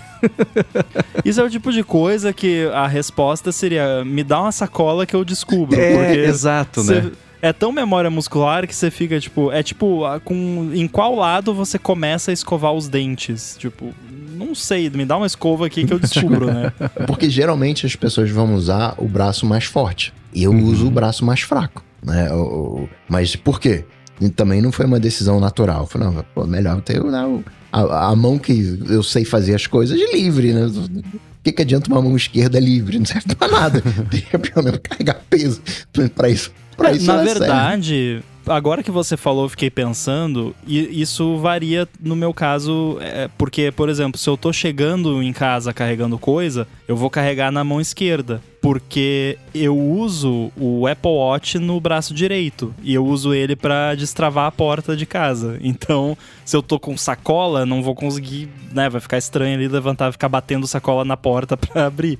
Então eu seguro na mão esquerda. Então é, o planejamento varia de acordo com o contexto nesse caso. E por que, que eu tô dizendo isso? Porque me incomoda muito o bolso direito, porque o bolso direito geralmente tem um monte de frufru. Tem aquele, é ilhós, acho que é o nome, né? Que é metal. Me dá um, um- um negócio no coração de imaginar aquele metal arranhando a tela do iPhone enquanto eu tô deslizando pra dentro do bolso. Então não é natural pra mim colocar no direito, eu gostaria de colocar no esquerdo, mas né, é, a mão né, hábil é a mão direita, então fico ali e eu sempre me policio pra proteger. Ah, o ilhote tá aqui, então eu, eu- tá, coloquei. Eu tenho alguns bolsos que tem um fundo falso que é justo no bolso. Fundo falso aí tem um zíper lá dentro do bolso. Aí eu me policio também pra passar pelo zíper pra não bater na, na- na- na tela, mas é a minha mão mais né, hábil, eu faço isso com, com tranquilidade. Bolso de trás, nem pensar, né, fico pensando ali, né? Nem carteira eu Né? coloco no bolso de trás. Né, fica tudo, obviamente, no bolso esquerdo. Né, todas essas coisas. que eu, Os cacarecos né, que eu não uso, né, eh, moeda, dinheiro, carteira, né, fica tudo no, no bolso esquerdo. Aí vou colocar alguma coisa na mala do carro. Coloco as coisas no chão, mão esquerda no bolso. Né? Que se eu tivesse outro rearranjo, eu não precisaria disso, né? Mas eu nem troco de mão, eu não pego. Tô com um negócio na mão esquerda, eu não passo pra mão direita e pra pegar a chave e abrir o carro. Eu sou tão metódico que a mão direita ela sempre fica livre. Eu coloco no chão, pego, abro,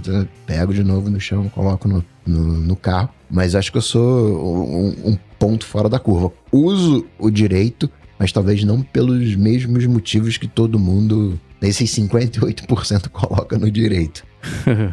É, e no- ao longo dos anos eu fui reduzindo a quantidade de coisas também que eu saio pra, né, com- enchendo os bolsos, né? Hoje eu só saio de casa com iPhone e com os AirPods. Não saio com carteira, não saio com chave. No máximo, a tagzinha de entrada e saída do prédio se eu for sair do- do- do- a pé. Mas assim, dinheiro, você falou de dinheiro, tem facilmente mais de um ano que eu não vejo dinheiro em papel, moeda, nada assim. Não, não- não- que eu não saco dinheiro, tem pelo menos dois, e que eu não interajo com dinheiro, tem pelo menos um, tirando, tipo, tá, viagem aí. Ok, né? Quando eu viajei no meio do ano lá pra Portugal, mas reais? que frase chique, né? Em reais faz tempo que eu não mexo. Mas de moeda também não, né? Não faz mais parte do dia a dia, o que é curioso como foi rápida essa transição e não chamou muita atenção. Mas ao longo dos anos, eu, tinha uma época que é isso, é carteira, é chave. Falei do pendrive, né? lembro da faculdade, sempre tinha um pendrive por perto. Então a gente vai reduzindo, reduzindo, reduzindo. Então os bolsos nem brigam por espaço mais. Aí foi no bolso e os AirPods no bolsinho e pronto, já tô pronto pra sair de casa. O seu hábito de pendrives é, me causa a mesma reação que você tem com hábitos de PDF das pessoas. eu sei que não é mais hoje em dia, né? Isso era no Uhum. passado. Na faculdade. Mas eu nunca tive esse, essa fase do pendrive, de ficar carregando o pendrive no bolso. Felizmente, eu acho, né? né? Eu não sei que tanto eu tinha coisa pra ficar carregando por aí, mas eu, eu, eu tinha o pendrive, eu, tinha- eu usava numa correntinha assim. E aí é, eu lembro que aulas, coisas de, de, de né, normal, documento, coisas assim, os laboratórios de, de fotografia, laboratório de arte digital, sei lá. Então, Ah, era faz pra lá e pra cá sentido. com o projeto o tempo inteiro, né? Mas. É, não sei. Talvez na, na época de agência também. Quando, mas foi. Bom, não precisou, né? A internet conseguiu matar o pendrive porque não precisava mais de 4 GB pra lá e pra cá. Hoje você manda muito mais fácil. Né? Eu herdei muito pendrive. Na época que eu trabalhava em eventos, eu herdei porque chegava a formatura do, do ensino médio, não sei aonde. Aí vinha 50 adolescentes, cada um com pendrive. Ah, minha música, minha música, minha música. Aí, sei lá, 20% vinham buscar o pendrive de volta depois, o resto ficava lá. Você ficava um ano guardando o pendrive na esperança que a pessoa ia vir procurar e Uhum. herdei muito pendrive naquela época. Se alguém tiver ouvindo aí tiver perdido um pendrive há uns 10 anos atrás, deve estar aqui em alguma gaveta. Eu uso pendrive até hoje. Na minha mochila tem pendrive da instalação do macOS. Se precisar, tá lá. Né? Sempre Qual foi a última vez que você precisou? tem. Foi 2012 que quando o Mac deu uma pane, eu tava em viagem, deu uma pane no HD, eu precisei reinstalar e tava no meio do mato, não tinha internet, eu precisei. Olha aí, ó. Né? Salvou o bacon. É isso aí. É, tu- tudo tem um motivo. Tudo tem um motivo. Claro. Como é que é? Gato escaldado, né? É, É, tá lá, exatamente. tá lá todo ano, eu gero meu backup lá, o, o- pego o pendrive, gero. Se precisar, tá ali na mochila, no dedinho, pô, não ocupa espaço na... na- É verdade. Eu Tipo, tenho, sabe o que, que eu tenho na minha mochila? Que é sempre que eu saio mais de um dia, eu levo a mochila, né? Viagem e tal. Eu tenho um adaptador de micro SD para USB-C, um mini leitorzinho de, de micro SD. Que já aconteceu várias vezes de eu, de eu viajar e aí, sei lá, tem o o meu irmão vai lá, leva o drone dele, grava umas coisas. Ah, vamos ver ali. E aí não tem como plugar, o- porque é micro SD, né? O pessoal que alguém levou uma GoPro na viagem e aí quer botar lá, porque normalmente eu levo um, um Mac junto e aí não tem como, então eu sempre tenho na, na minha mochila também. É, tipo, é do tamanho do meu. É menor que o meu mindinho.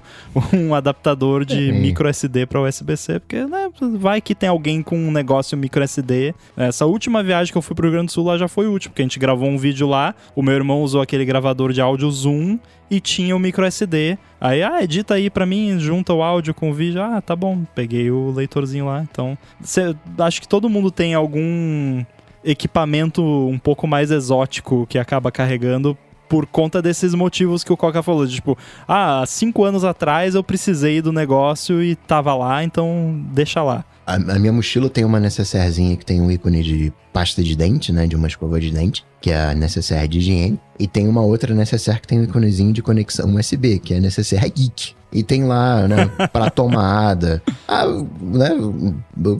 Meu Mac aqui é padrão americano. Eu preciso recarregar alguma coisa, né? E caramba, não encaixa, não. Encaixa sim, eu tenho aqui o adaptador. Ah lá, assim, não tem problema, necessairezinho, pego lá, né? Extrator de e às vezes precisa, né? Você quer fazer ou tirar o chip do. Agora tá menos comum, mas tirar o chip do, do iPhone. Pega um clipe, você abre o clipe. Não, eu tenho ali o extrator né, bonitinho lá. Metal líquido, whatever lá, de, daquele de- que teve lá em 2015, sei lá quando foi que veio aquele bonitão. Uso até hoje, tá lá guardadinho. Né? Tem, tem. Eu tenho um colado na minha carteira de passaporte, sabe? Eu tenho uma, aquela carteira, entre aspas, de papel, que é com o tamanho do passaporte, e tem lá colado com uma fitinha crepe dentro da carteira um extrator de chip de iPhone. Faz uns 5 anos que eu não uso esse extrator de chip, mas tá lá. Porque mesmo eu não precisando, vai que tem alguém que tá viajando comigo que precisa, eu posso ser o bom samaritano. Ó, eu tenho aqui. Uhum. Eu usava ele no chaveiro. E o Rony Peterson entrou aqui no, no Missão Impossível. Qual microfone ou né, fone junto comprar para gravar podcasts com um orçamento de até 200 reais? Ele sabe, reconhece que é uma missão difícil, mas queria nossa ajuda. É, microfone bom. E não é bom incrível, assim, já, é, pra ficar ok, já tende a ser mais caro do que isso. É, uma coisa que eu vou dizer é o seguinte, eu tenho editado muito os podcasts da Alura, então o Hipsters, o Deve Sem Fronteiras, também o Layers, E são podcasts que contam sempre com diver, diferentes pessoas convidadas, diferentes segmentos, etc. E cada uma grava do jeito que pode ali, beleza? E faz muito mais diferença o ambiente do que o microfone. Você pode ter o melhor microfone do mundo. Se for um lugar com eco, barulhento. Barulhento, não digo assim, de gravar com a janela aberta. É claro que você tem que fechar a janela. Mas o. o sei lá, de, de, qualquer coisinha, tipo, cair coisa na mesa, assim, vai pegar e vai ficar ruim a qualidade. Então, assim, uma coisa que é ruim de qualidade de captação, esse microfone pegar muito ou esses, esses barulhos ou barulho de boca, sei lá, mas aí você mexe no, no ganho, né? Mas mais importante que o microfone é o ambiente. O ambiente tem que tirar é, os reverbs, o máximo que você conseguir fazer disso vai melhorar muito a qualidade, isso independente do microfone. Eu já vi em diversos lugares o pessoal usando um microfone que tem, eu não sei para quê, mas ele tem um RGB no mic, assim, uma luz, troca de cor etc. É microfone eu... gamer. É, eu procurei por isso aqui no Mercado Livre, achei desde 150 até 300 reais. 300 não é 200, eu sei, mas juntos 200 espera mais um pouquinho, se chegar mais para cima um pouquinho, se, se for nesse de 300 eu confiaria mais sem ter testado, tá? É o que eu vejo mais o pessoal usar por aí. Então assim, pra galera que grava ou podcasts ou que já trabalhou com isso e tem microfones nessa faixa de 200 para recomendar, comentem com a gente, gigahertz.fm/feedback, mas o que eu vou falar para ele de novo é ambiente. O Arthur de Vídeo falou assim: deve ser o Fifine. Talvez esse seja o nome do, do microfone. Vou caçar aqui e digo já se é. Acho que talvez ele tenha justamente um, um desse. O tradicional, Mas... se eu não me engano, era o HyperX. Esse era, foi o primeiro, Nome... o primeiro, o primeiro que veio com essa moda RGB. E depois, né, foi se popularizando. É, é exatamente isso que eu achei. Fifine Ampligame A8. Então, no site dessa Fifine, ele custa 330 reais mas o Mercado Livre tem outros preços. Eu não sei se é Fifine ou se é da mesma fábrica da Fifine na China que o cara de noite liga e Deve manda ser. os microfones sem etiqueta. Não sei. Mas esse já parece ser é, bom. Não vou nem chamar de quebra-galho. Microfone para você já começar e testar e ver qual é. Mas ambiente, tapete, é, coisas fofas, abre o armário para o som não bater no armário e voltar, para as roupas absorverem tudo que você puder. Uma coisa que o nosso amigo Dante Gessuli comenta comigo é assim: é de 1 em 1% que você vai melhorando. Você tira um aquinho aqui, você tira um reverbzinho ali, você bota uma superfície mais, mais fofa no outro canto, né? Quando eu me mudei aqui para São José dos Campos, que eu gravava num era um quarto sem nada, o que, que eu fiz? Eu peguei, eu fazia isso para gravar o DT. Toda quarta-feira à noite eu pegava todas as caixas da mudança, colocava no quarto e ajudava. Não resolvia, mas ajudava. Isso junto do armário que eu botava edredom, cobertor, travesseiro, era ok, né? Posto que se alguém percebeu a diferença, falou: Nossa, que som terrível. Só percebeu uma diferença. Então acho que vale caçar isso, procura ver esse. Ó. O Arthur falou assim: ele, ele tem esse aí, ele usa na casa dele, quebra um galho, sabe que não é perfeito, mas parece um show do Loki. então tá aí. É, eu ia sugerir exatamente isso, fazendo uma analogia, é, o lance do evento lá que foi gravado no iPhone, que todo mundo ficou falando, não, mas a iluminação e não sei o que. Assim como você consegue, com uma boa iluminação, usar de certa forma qualquer câmera decente vai ficar bom o resultado, microfone é bem parecido. Com um bom ambiente para você gravar um áudio, o microfone vai fazer diferença, mas vai fazer menos diferença se o seu ambiente for bom, porque o que mais atrapalha é eco. Assim, número um arruma um jeito de você eliminar ecos do ambiente onde você está gravando, porque aí mesmo que o microfone que você esteja usando não seja o melhor, eu não conheço você, né, Rony, mas imagino que se você escuta o ADT, provavelmente você tem um iPhone ou pelo menos tem um smartphone ah, um pouquinho mais top, né, de médio para cima. Os microfones desses dispositivos hoje em dia são ótimos. Eu já gravei entrevista em conferência usando o microfone do iPhone no voice memos lá, falando aqui, apontando para a pessoa que estava respondendo e cara, ficou excelente o, o, o, áudio no final. Então, você se trancar no closet, no seu armário, do, ou for dentro do seu carro, carro é excelente. Se você não tem outra opção, uhum. mas você tem um carro, se tranca dentro do carro e grava dentro do carro. Com o carro desligado, de preferência, né? é, grava e, e, parado. Importante é, é. também. É. então, se você não tiver outra opção, grava dentro do carro. O Bruno, que, que não tá hoje aqui, né? Já, quantas vezes ele já gravou locução profissional dentro do carro, porque tava por aí, não tinha onde gravar porque o carro tem uma acústica muito boa, geralmente. E mas em casa, armário, roupa, tapete, travesseiro, é, cachorro, tudo que for fofinho, você dá um jeito, porque vai fazer muito mais diferença. Eu, eu, eu chuto dizer assim, se esses microfones que vocês estão falando é tipo 160 reais, 190, 300, entre esse microfone e se você tiver um iPhone relativamente recente, você gravar no microfone do iPhone com um ambiente bom, não vai fazer muita diferença. Então talvez você nem precisa investir esse dinheiro. Faz uns testes aí.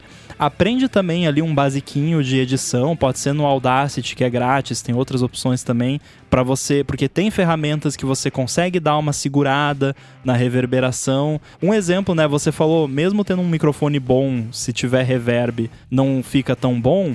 O Bruno, que o carinha do iFood que tá gravando lá hum. comigo, ele tem um setup muito bom, um microfone muito bom. Só que ele se mudou há pouco tempo, tá com filho novo em casa e tal. E aí ele não, ainda não tá com o ambiente a 100%. Então o áudio dele ficou um pouquinho reverberando mas eu consegui dar uma bela melhorada na hora uhum. da edição. Se eu mostrasse para vocês o antes e o depois, vocês vão ficar impressionados. E não é mérito meu, porque eu não sou tão bom assim de edição, é mérito do Audition lá, que tem as ferramentas que eu aprendi vendo o tutorial, como que usa, e você consegue dar um, um tapa bem legal na edição.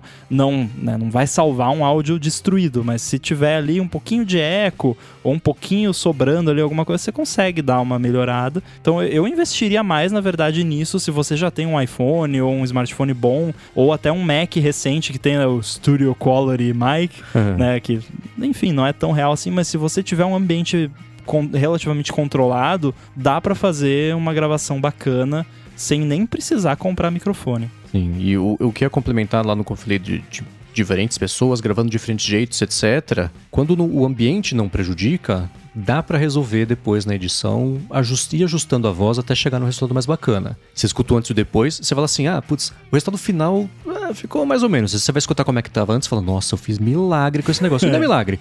É só o que hoje a tecnologia permite fazer do jeito muito fácil, né? Não é feitiçaria, então, é tecnologia. Exato. e também complementando aqui a dica do Arthur, o Claudio Sartal falou que tem um Anchor PowerCast M300, que é bom também. Ele falou que é, ele só peca no ruído, mas um Adobe Podcast já passar por cima aí, você consegue resolver bem. Cacei por ele aqui, achei por também, tá, tá 300 e pouquinho, 400, depende aqui do, do site. Então tá acima aí desse orçamento, mas a boa notícia é que não tá muito acima desse orçamento. Então acho que no meio disso tudo, talvez a gente tenha te ajudado. Fala pra gente se rolou ou não. E enfim, né? Pra quem também tiver mais dicas, mais sugestões, gigahertz.fm barra feedback. A Podosfera sobreviveu muito tempo no início com o Live Chat LX3000 da Microsoft, que é um fone de ouvido com microfone. Tem 10, 15 anos. Talvez a qualidade né, não seja aquela, mas eh, deu conta do recado e seria um ponto de partida. Eu lembro que eu tive um, paguei, sei lá, 40 reais. Hoje deve estar tá aí tá uns... Tá 160 hoje. Opa, opa mais, mais caro do que eu imaginei.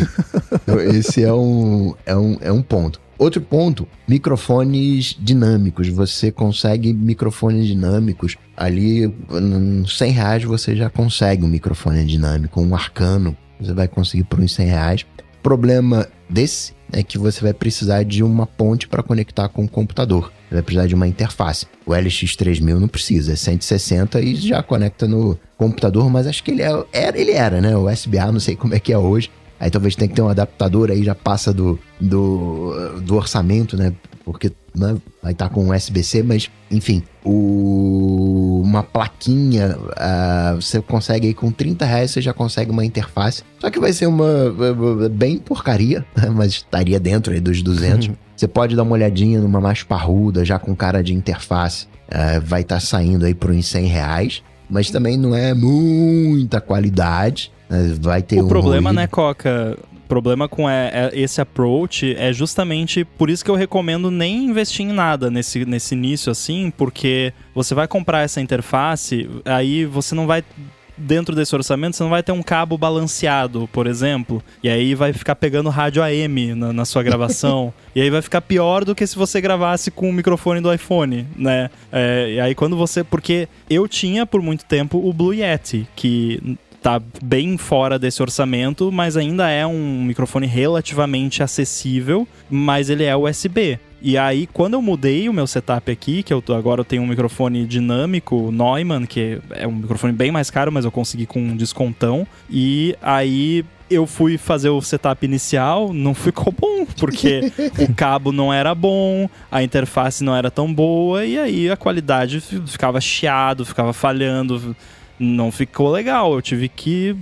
trabalhar bastante até encontrar o melhor cabo, a melhor interface. Então, às vezes, você ir mais para esse lado acaba piorando do que se você só, né, bota umas almofadas e grava com o microfone do Mac mesmo. É, tem todos esses esses cuidados, né? É um, você tem o, o preço mínimo, mas o preço máximo final você sempre tem uma coisinha a mais, um anti-puff ali, né? Um, um, né? Tem toda uma engenharia nos microfones, isso vai fazendo com, que fique mais caro. Você tem um estilo mais bonito esse, mais bonito aquele. Mas tem, né? Se você tem os 200 reais para gastar, você vai gastando, né? E os erros é o, né? o custo do aprendizado. Não tem muito jeito. Exatamente. Mas o que eu acho que pode pontuar também essa questão que o, o Marcos falou, e, e, você falou também, né, da galera que usava o, o, fone de ouvido lá. Já teve episódio da DT que alguém, por engano, gravou com o input errado, eu. É... Todos nós, em algum momento. Todo mundo. E, e saiu ali com um dos participantes, o áudio não tava tão bom quanto costuma ser, e ninguém reclamou. Tipo, pessoas perceberam, com certeza, mas, tipo, no máximo alguém falou, pô, tava diferente, né? Mas, tipo, a galera perdoa, né? Não estando assim inaudível, né? A galera perdoa. E eu acho que isso prova que o ambiente, né, o, a acústica é muito mais importante do, do que o microfone, porque se tivesse rolado isso, pô, o Mendes gravou com o input do Mac por engano, mas estivesse num banheiro cheio de eco, esquece, ia ficar horrível, né? Aí não ia ter salvação, nem a nem o Edu ia conseguir resolver. né? Mas né? Aí se for um, um, ambiente bacana ali e tal, mesmo você gravando às vezes com o input errado, ou não gravou e teve que pegar o áudio do YouTube já recomprimido mil vezes, é melhor do que você gravar num lugar cheio de eco. É, e, e, se você comprar um microfone, você não vai ficar segurando ele, você vai querer colocar num pedestal, e aí é, já é mais uma graninha, aí vai indo. Aí você tem a escola Mendes Bruno, de, de pedestal de microfone, e a escola Rambo Coca, né, que a gente investiu um pouco mais, aí o Bruno agora tá gravando no Apple Pencil porque o pedestal dele quebrou. eu vou perguntar para ele quando ele comprou o dele, que eu calculo quando que o meu vai quebrar. A gente vê a consistência do que o negócio é mal feito. Mas acho que quem né, o pedestal mais caro acho que é o do é o do Bruno, né? O Apple Pencil. É verdade. Verdade. Agora, sabe quem vai ter muito a dizer, eu imagino, que vai saber muito mais do que a gente, inclusive, porque trata disso todos os dias também? Eduardo Garcia. Então, Edu, se você tiver uma dica para dar pro Rony, a hora é agora. Fala galera, mais uma vez participando aqui, obrigado pelo convite. Em relação a esse tema, eu acho que eu vou muito na linha do que vocês já falaram aí eu acho que um, um ambiente tratado ele chega a ser mais importante do que um investimento alto num microfone, por exemplo, porque vai chegar um ponto que a qualidade vai esbarrar justamente na reverberação de ambiência. Se você tiver um ambiente bom, assim como exemplificou o Rambo, você consegue gravar, e eu já fiz isso, com um iPhone, com um smartphone de médio porte, tranquilamente fica muito, muito bom o resultado. Então, acho que em um investimento num tratamento acústico, por mais simples que seja, ou até mesmo de forma improvisada, quebrando a geometria do local, então tudo que puder quebrar de quina, material absorvente, é, cortina, esse tipo de coisa que quebra a, a, geometria do ambiente, isso tudo ajuda na diminuição da reverberação, da melhoria significativa da captação. Bom, eu acho interessante também assim como o Coca falou, tem uma pequena interface de áudio, porque aí você consegue utilizar a conversão analógico digital dela. Porque quando você pega um, um microfone USB, por exemplo, ele já tem um conversor analógico digital embutido. Nem sempre são os melhores conversores.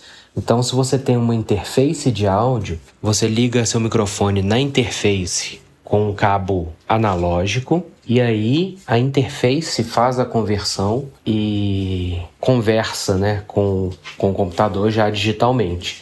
Então acho também que é um investimento legal, tem controles mais avançados, você tem o retorno da própria interface de áudio que é analógico, então não dá nenhum tipo de latência, né, que é aquele atraso na voz em retorno. Então é isso, minha dica é essa, uma interface de áudio, um microfone mediano e hum, tratamento acústico sempre que possível. Valeu mais uma vez, adorei participar. Sempre que quiserem, é só dar o toque. Grande abraço. Diante dessa explicação, só me resta muito que bem. Agradeço ao Edu, não só pela, pela dica, né, mas também por fazer toda essa mágica acontecer. Agradecer aos patrocinadores ExpressVPN e Backblaze, aos adetêncios que nos apoiam lá em picpay.me barra área de transferência e apoia.se barra área de transferência. Para falar comigo, vocês sabem, só ir lá no Google, bater Cocatec que a gente troca uma bola ou lá no Instagram, no arroba coca.tech. Eu tô lá no mastodon.social, arroba underline inside, Guilherme Rambo 2 no Threads e Instagram. MVC Mendes nessas redes todas. Apresento aqui na Gigahertz sua fonte com o Felipe Espósito às segundas-feiras e era de trabalho com a Bia Kunze toda quarta-feira. Apresento, como eu falei, agora um pouquinho Hipsters Fora de Controle para a Lura, que sai toda sexta-feira no, no feed lá do hipsters.tech, que é sobre inteligência artificial aplicada. E escrevo todo sábado para o Mac Magazine. Sábado passado foi sobre o cargo decorativo da CEO Linda Não esquece do prêmio ADT Melhores do Ano, o link tá aqui. Verdade. Nas notas do episódio. Tudo dito e posto. A gente volta semana que vem. Tchau, tchau. Falou. Valeu!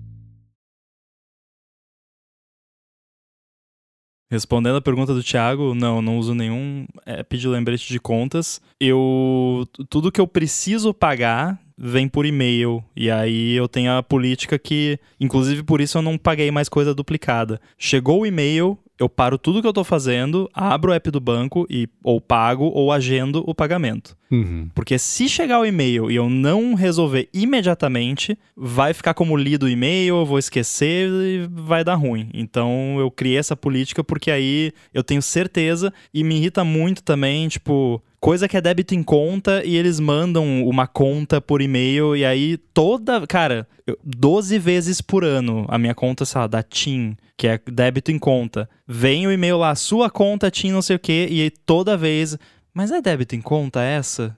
Aí eu fico, tipo, aí eu tenho que ler o e-mail. Ah, este e-mail é apenas informativo, esta do- está em débito, que é bem pequenininho lá embaixo. Uhum. Ah, tá bom, esse aqui eu não preciso, é só. É, é triste. É, o lance é você tomar uma decisão e aplicar pra tudo. Você vai ter débito automático em tudo. Se você vai pagar na hora quando chegar, tem que ser tudo. Se você vai agendar, tem que agendar tudo, porque senão fica nessa. Cada conta que chega, você rola o processinho mental. Essa eu já paguei, essa eu agendei, esse é débito automático, eu não sei. Aí, aí, ou paga duas vezes, ou não paga nenhuma, né? Então eu adotei isso aqui também. E eu sempre agendei o pagamento no dia. A Lari prefere fazer esse esquema. Chegou, pagou. Então, até acostumar e mover todo o processo mental pro chegou, pagou, foi. foi tenso, foi um tempo, né? Porque foram 20 anos pagando conta de outro jeito, né? Então. Mas tem que adotar de uma vez só, porque senão vai passar a coisa batida ou vai pagar duas vezes, certeza. É, eu. Tudo que dá pra ser débito automático eu tenho. O problema é que não é tudo que né, deixa você fazer isso. O que eu tô gostando bastante agora é aquele assistente de pagamentos do Nubank, que gerou um boleto no seu CPF, já pinga lá no app. E aí é uma boa forma de controlar, porque como eu pago tudo por lá, se eu agendo o pagamento, porque eu, eu não é chegou, pagou necessariamente. Tipo, chegou o boleto hoje, o vencimento é dia 15, normalmente eu agendo pro dia 14, sei lá. E aí, mas aí eu agendo na hora, então eu sei uhum. que eu já Uhum. agendei. Mas aí eu posso ir lá no app do Nubank e vai aparecer lá. Se eu olhar lá, vai estar, tá, será pago dia tal. Então qualquer dúvida é só olhar lá. Se não tiver marcado lá que vai ser pago, é porque não vai. E a vantagem também é que nesse esquema deles, se eu tentar pagar de novo o mesmo negócio, ele avisa. Vai, ele dá um erro lá, ó, já tá agendado ou já foi pago. Mas eu tô pensando em, em adotar um. Se eu for fazer, vai ser no Reminders mesmo. Só pra, tipo. Eu uso. Ter o prazer de ticar, né? Tipo, ah, aquelas coisas fixas mesmo, que é todo mês, botar lá só pra ter a paz de espírito que foi mesmo. Tem algumas contas que eu uso, tipo o imposto de pagamento do dia 20, essas coisas assim, é... eu deixo só pra, só pra garantir. Eu botei o Reminders bem como um widget da home ali, de lá mesmo você já coloca que tá pago, beleza, tá fácil. O Thiago falou aqui, o Thiago Bruno mandou, que todos os bancos têm esse lance aí, Rambo, que chama DDA, que eu sempre achei bizarro o negócio chamado DDA, que é o seu lembrete pra você não deixar passar batida, etc. eu achei, espirituoso, né? Não sei se é, então, o objetivo é esse, mas é o débito bancos... direto autorizado todos os bancos têm, mas eu já tentei usar em outros bancos e por mais que eu critique o Nubank em vários aspectos e eu acho que o app deles piorou absurdamente nos últimos tempos, essa parte funciona muito bem lá, que é, eu abro e tem uma lista dos boletos no meu nome. Talvez os, os outros bancos já tenham melhorado também, mas eu lembro quando eu tentei usar isso, não, tipo, parece que tem alguns bancos, tipo o Itaú, é, você usa o app deles, parece que o app deles é modelado com base em como o mainframe funciona. Tipo, tudo uhum. é uma transação. Você vai, sei lá, ver os pagamentos que estão agendados. É uma transação que você faz que gera um comprovante dos pagamentos agendados e deve ter um mainframe lá que fica calculando isso e deve sair um comprovante em papel na mesa de algum gerente, porque é um negócio muito arcaico, assim. E aí você vê que você digita a senha, daí abre uma web view que começa branca, daí pisca preto, e aí abre um quadradinho no meio da tela, e aí ah, o app tem um piripaque do Chaves, e aí aparece. Nossa, é muito. Um loader com cara de Windows 98, que hora que você é... fala certeza que vai dar errado. Tem um no app do Itaú que parece que o Springboard deu crash, porque ele fica a tela toda preta com um loading bem no meio da tela, igualzinho quando dá crash no, no iOS, sabe? Uhum. E aí, volta e meia eu tô usando. Eita, o que que eu. Ah, tá, foi só o app do, do Itaú.